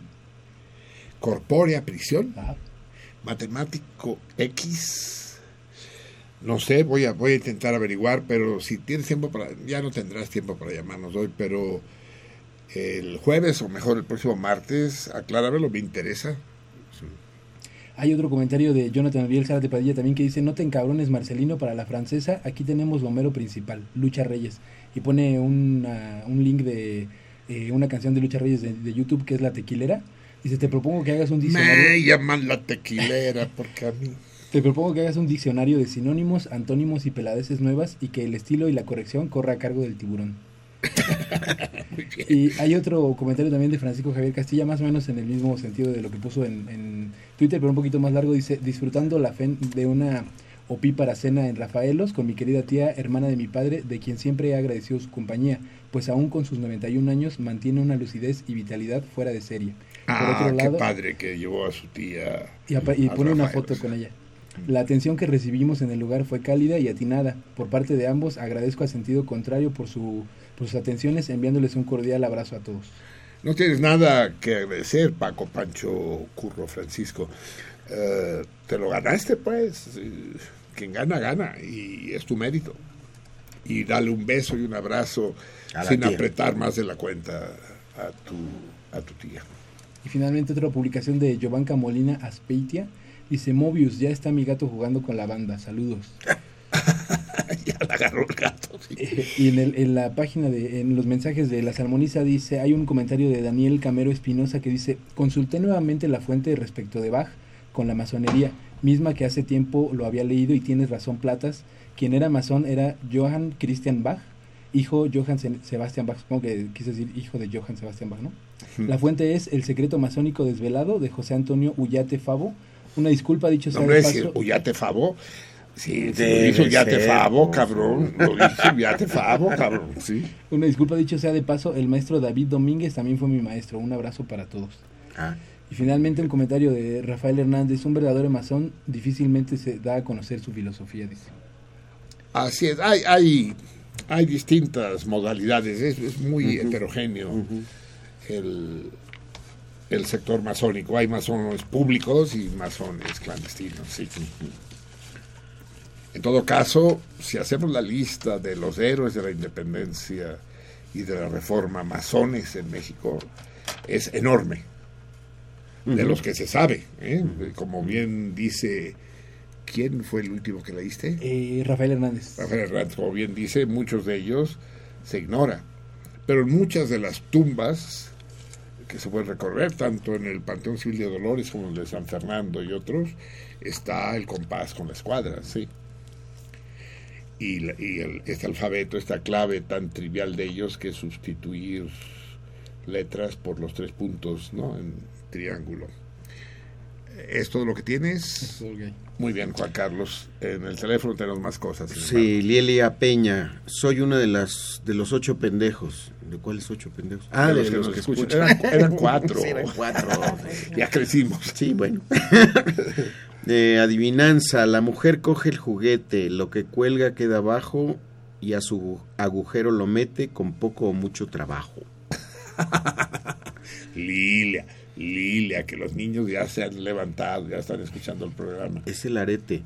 Los salmones pasan Ah, de- no tenías que dar la respuesta, cabrón. No, digo, ella no lo pone, lo, yo Ah, lo yo. dices tú, Ajá. sí. Pues sí, puede ser la arete, no sé, a ver si me ocurre otra cosa. Los salmones pasan de dos a tres años en agua dulce, en donde nacen y después van al mar, al agua salada. Es, o sea que al revés, porque es una regla sabida de la gastronomía que primero lo salado y luego lo dulce. Oscar Bell, ya envié la respuesta en Twitter, pero la refrendo vía telefónica. Por favor, si, si- síganos compartiendo a Bach. Saludos y abrazos a toda la producción. Muy bien. Eh, Arturo Sánchez, que no es capital mexicana Guadalajara y Monterrey, porque en Radio UNAM dicen transmitiendo desde la capital mexicana. Así como los noticieros dicen, hubo X número de víctimas mortales. Dice Arturo, en donde no están incluidos ni los dioses del Olimpo ni Superman, puesto que son inmortales. Así También comenta que Sonia López fue la muchacha de oro porque se retiró en la cúspide de su carrera cuando y porque fue acosada sexualmente por Carlos Colorado. ¿Quién es Carlos Colorado? Es que tú no lo sabes. Es que aquí, Carlos por Colorado. andar faltando a clase, No, yo sí sé quién es Carlos Colorado. no, pero no supuesto. sabes quién es Sonia También López. sé quién es Sonia ¿Quién López. es Sonia López? Es la cantante de la Sonora Santanera que cantaba y voy a relatar lo que me, se me sucedió. Pero, ah, que no sabes que es Salmona. No. Y que nos habló. No. Sí, cabrón, ¿cómo ves? Qué buena onda, yo, yo la admiro mucho. Sí, sí, hay que invitarla, ¿no? Corazón de piedra tengo yo, ¿no? Sí, sí, resulta, fue una gran sorpresa para todos nosotros, sí, sí. Eh, y dice, yo creo que fue juzgado... San... Ah, bueno, ese es, es el, el torito, contesta el torito. Dice, no lo tomen como respuesta, preguntan dónde, pero no cuándo. Bueno. Fernando Arriaga, Marcelino, los recuerdos trágicos de las vidas pasadas harían casi insoportable la vida presente. Imagínate un hombre que estuvo 60 años en la cárcel en su próxima vida. ¿Qué va a recordar? Sergio Fernández Pavón, tal vez, ¿cómo se acuerda de mí el maestro Platos? Claro que me acuerdo de ti, Sergio, de la época en que tocaba con la camerata rupestre, soy compositor y actor, alguna vez platicamos con el maestro Platas, ahora estoy contento de poder establecer contacto y sumarme al cardumen y ponerme de manifiesto, porque ya he estado escuchando desde hace año y medio, dejo el teléfono para participar. Felicito a todos por estar trabajando y me daría gusto poder conocerlos y mostrarles mi trabajo. Pues ven. Tiene que venir, ¿no? Pues sí, que A venga. huevo. Eh, Moro Chaparro, Pereyó dio instrucciones y las llevé a cabo. El experimento es sorprendente porque al cortarla se hace más grande y no se olvide. Y no se divide. Ah, y no se divide. Está bien, están bien, aquí mis lectores. No, bueno, ve, fieras, ve la letra. Gracias y felicidades. Entre, entre el- la hora y entre la, y la que era caligrafía. Y la caligrafía. Y, y la banda de Merrill que no se olvide. Que no se Bueno, olvide. yo prometo traer mis lentes ya, los voy a tener que sacar del closet. Cinta de Mebius, no se olvide. Ángel Cervantes, vaya regresión social tener un presidente clerical que promueve al imperio de Roma como una enajenación más que somete a la población a la estupidez más ofensiva. Uf, tan clerical como López Portillo, digamos, ¿no? Es decir, el triunfo de la, de, de la curia es indiscutible. Edén Martínez, escucho cortada la señal por radio convencional, escucho desde la Sierra Norte de Oaxaca para mandar saludos a Marcelino y a todo el cardumen y en cabina y descargar, descargar el podcast para escuchar el programa completo porque la señal va y viene. Sí, viva la Sierra Norte de Oaxaca, chingada. Y ahí Mm. es la Mica, mi gran Mica, ahí cerca de Yutanuchi se llama su pueblo. Micaela, porque es pueblo. Mica, Micaela, sí. Ah, es, bueno, Yutanuchi o Yutanuchi no van a dar, es cerca de Nochistlán. Sergio Fernández Pavón otra vez, los felicito por el esfuerzo, estoy al pie del cañón escuchándolos. Quisiera ser el agente 86 para el cardumen. Así también me da gusto saber que regresó Javier al programa. Ojalá Javier se acuerde de mí. Claro que me acuerdo de ti, Sergio. ¿Sí?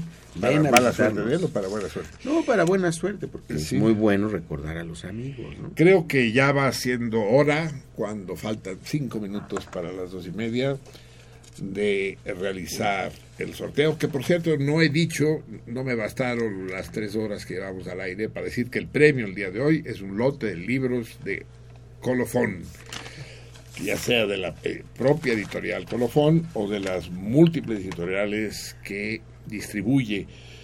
Yo creo que es la, no sé si es la principal distribuidora de México, pero sin duda es la más fina, la de más alta calidad. Distribuyen cosas extraordinarias, una selección formidable. Así pues, eh, un lote de libros, que pueden ser tres o cuatro libros, depende de- del tipo de libros que sean, para el que resulte ganador el día de hoy. Entonces le pido por favor a, a la tuitera y al facebookero que pongan, uy, pero ¿por qué lo hiciste en papeles chiquitos? Porque son los que le dieron. Chin. Bueno, no sé cómo le vamos a hacer ahora. Sí, son la mitad del... No, hay que, hay que escribir un- uno por cada acertante. Uno, un papel distinto para cada acertante. Solo hay un acertante. Bueno. El acertante que es Alma Elena Fernández. Es la única... Hay, hay un- alguien que más también que contestó, pero... pero Bueno, también contestaron, pero su respuesta es incorrecta, que es Jonathan Uriel, Zárate Padilla, él. La, primero digamos la respuesta correcta, ¿no? Y después pues, pasamos al sorteo. La respuesta correcta, tal, tal grotesco y pintoresco auto de fe en la que se quemó, porque se quemó, no lo quise decir porque me lo internetean, eh, un muñeco vestido de, de Santa Claus enfrente de los niños de todas las escuelas privadas se produjo en la ciudad francesa de Dijon, la capital mundial de la mostaza, de la mostaza picante, frente a la catedral de Dijon, eh, con el arzobispo de frente y demás. Se quemó la efigie de Santa Claus, que era de Papá Noel, como dicen ellos, Per Noel, eh, con un discurso tremendo en el que se le hacía portador de todas las maquinaciones diabólicas para pervertir a los niños y alejarlos del culto de Dios. Y ardió el, el de Papá Noel. Sin demasiado éxito, creo. Esta anécdota está relatada con todo cuidado. Eh, sí, muy bien. Entonces, Almalena Fernández contesta correctamente. eh, también contesta correctamente Oscar Bell. ¿Es todo? No hay respuestas. No sé si en el Twitter. Aquí tenemos más respuestas correctas. César Berlanga. ¿Qué hueva me da, César? No que lo que más te gusta es cuando se acaba el programa, pues espérate que se acabe, Carlos. Oscar Bell, eh, ya lo tenemos, repetido. Eh, Alberto Heredia, correcto. Eh, Brenda Odette Pérez, se nos está convirtiendo en una cesárea, porque también es una fiera. Martín, Martín, Ajá, así es. Martín Martín. Martín Martín, Vientos, correcto. César Suárez, Semilla del Mal. Santa, así es, Santa. Tendríamos que preguntar, ¿no? ¿Cómo, cómo se llama? Ese torito tendríamos que hacerlo. ¿Cómo, cómo se llama el terror al Papá Noel? El, la aversión al Papá Noel, así que provoca angustia, ansiedad, eh, hiperventilación. ¿Cómo se llama? Que la figura de Papá Noel lo saca uno de onda.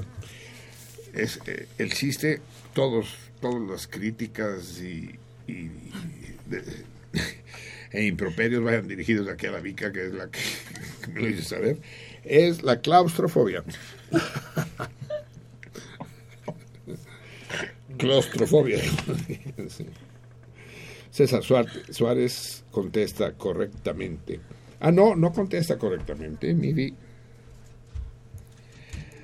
No, él dice que fue en París. No, no fue en París. César Semilla del Mal, fue en Dijon. No fue en París. Eh, sería un poco injusto dártela por buena, puesta que ya hay una, dos, tres, cuatro, cinco, seis respuestas correctas, cuyos nombres ya vi. ¿Podríamos dar los nombres de los que contestaron incorrectamente? No hay más respuestas. Todas por- las por respuestas teléfono- fueron correctas. Por Los que no contestaron incorrectamente fue César Suárez, Semilla del Mal.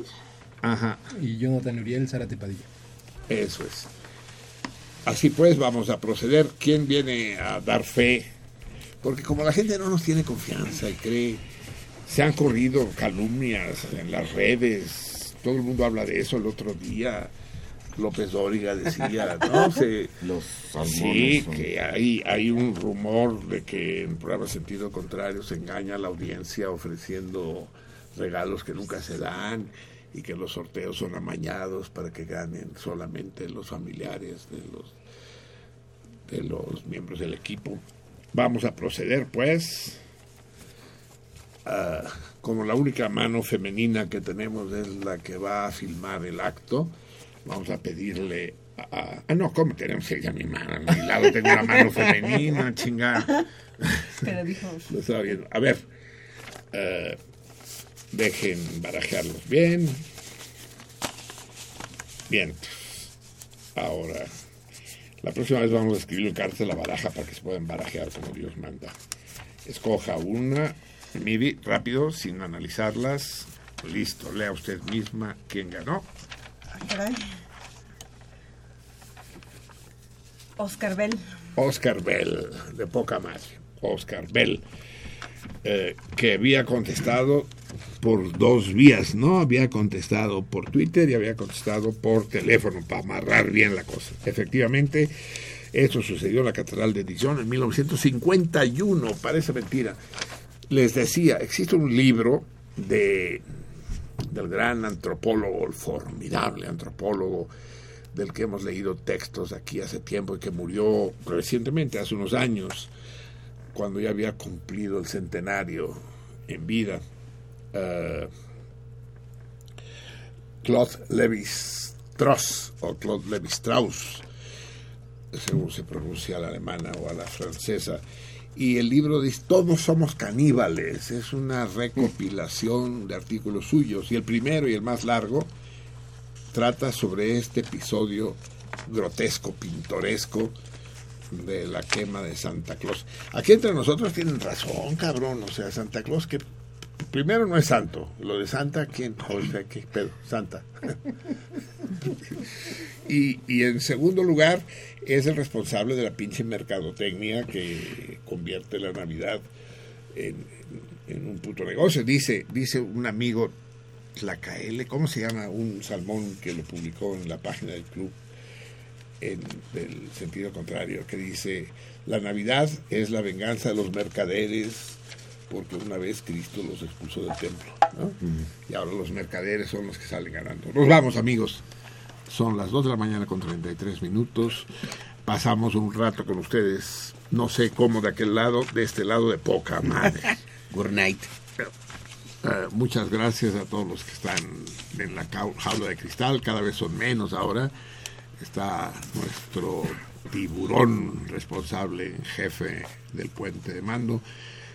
Está nuestro querido Gerhard Rosen y está la Tassi, que va a incorporarse al equipo y que estuvo firme contra rayos y centellas. Y aquí sentados con nosotros está el 3 a cargo de, de la producción y en la Secretaría de Comunicaciones y Transportes, el querido Juan Carlos, la indispensable Vica y a la diestra de Dios Padre, el, el, el genial, el in- indispensable Javier Platas. Buenas noches, Javier. Buenas noches, Marcelino. Buenas, noches, Salmones. amigos todos. Nos vemos mañana, mañana a las 10 de la noche.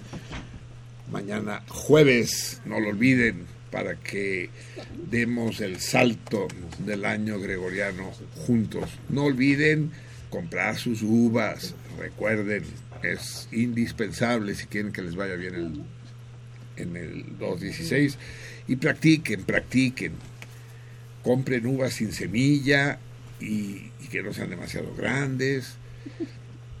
Y, y ya, si, si van a ensayar, se tragan las uvas, porque si solo se las meten a la boca y después las escupen, es un ensayo no homologable.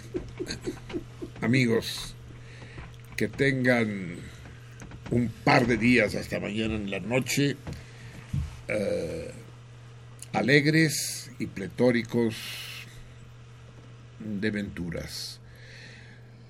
La gente de este lado de los micrófonos les manda un diluvio de besos y abrazos mal repartidos.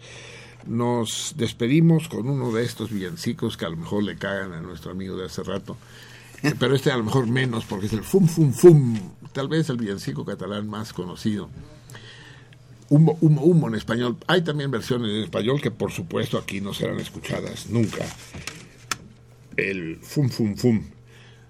Ah, eh, la cova passa un dimoni esquat catric catrac por enfrente de la cueva pasa un diablo ra- rabón catric catrac Eh, y y cantan unos niños eso dice aquí un coro infantil. Con ellos los dejaba dice que me apure pues dile a los pinches cuincles que canten rápido. Hasta mañana amigos. Felicidades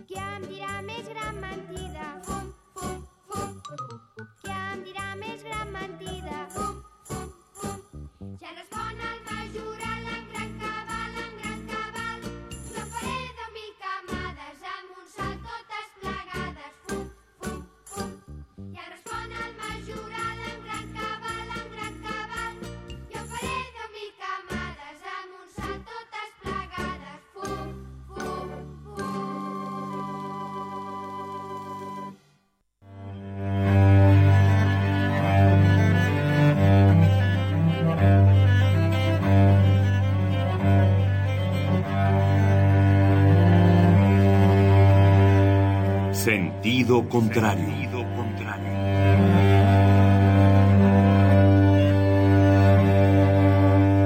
El Museo Universitario del Chopo presenta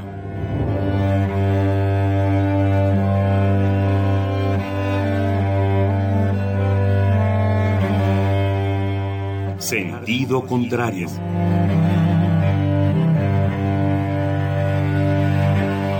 Una emisión de Marcelino Perelló. Producida para Radio UNAM, con la participación de Javier Platas.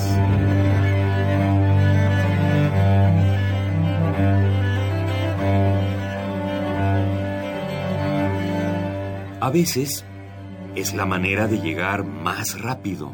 A veces, a veces es la única manera de llegar. A menudo es la manera de no llegar. Y pese a todo, casi siempre es lo único que tiene sentido.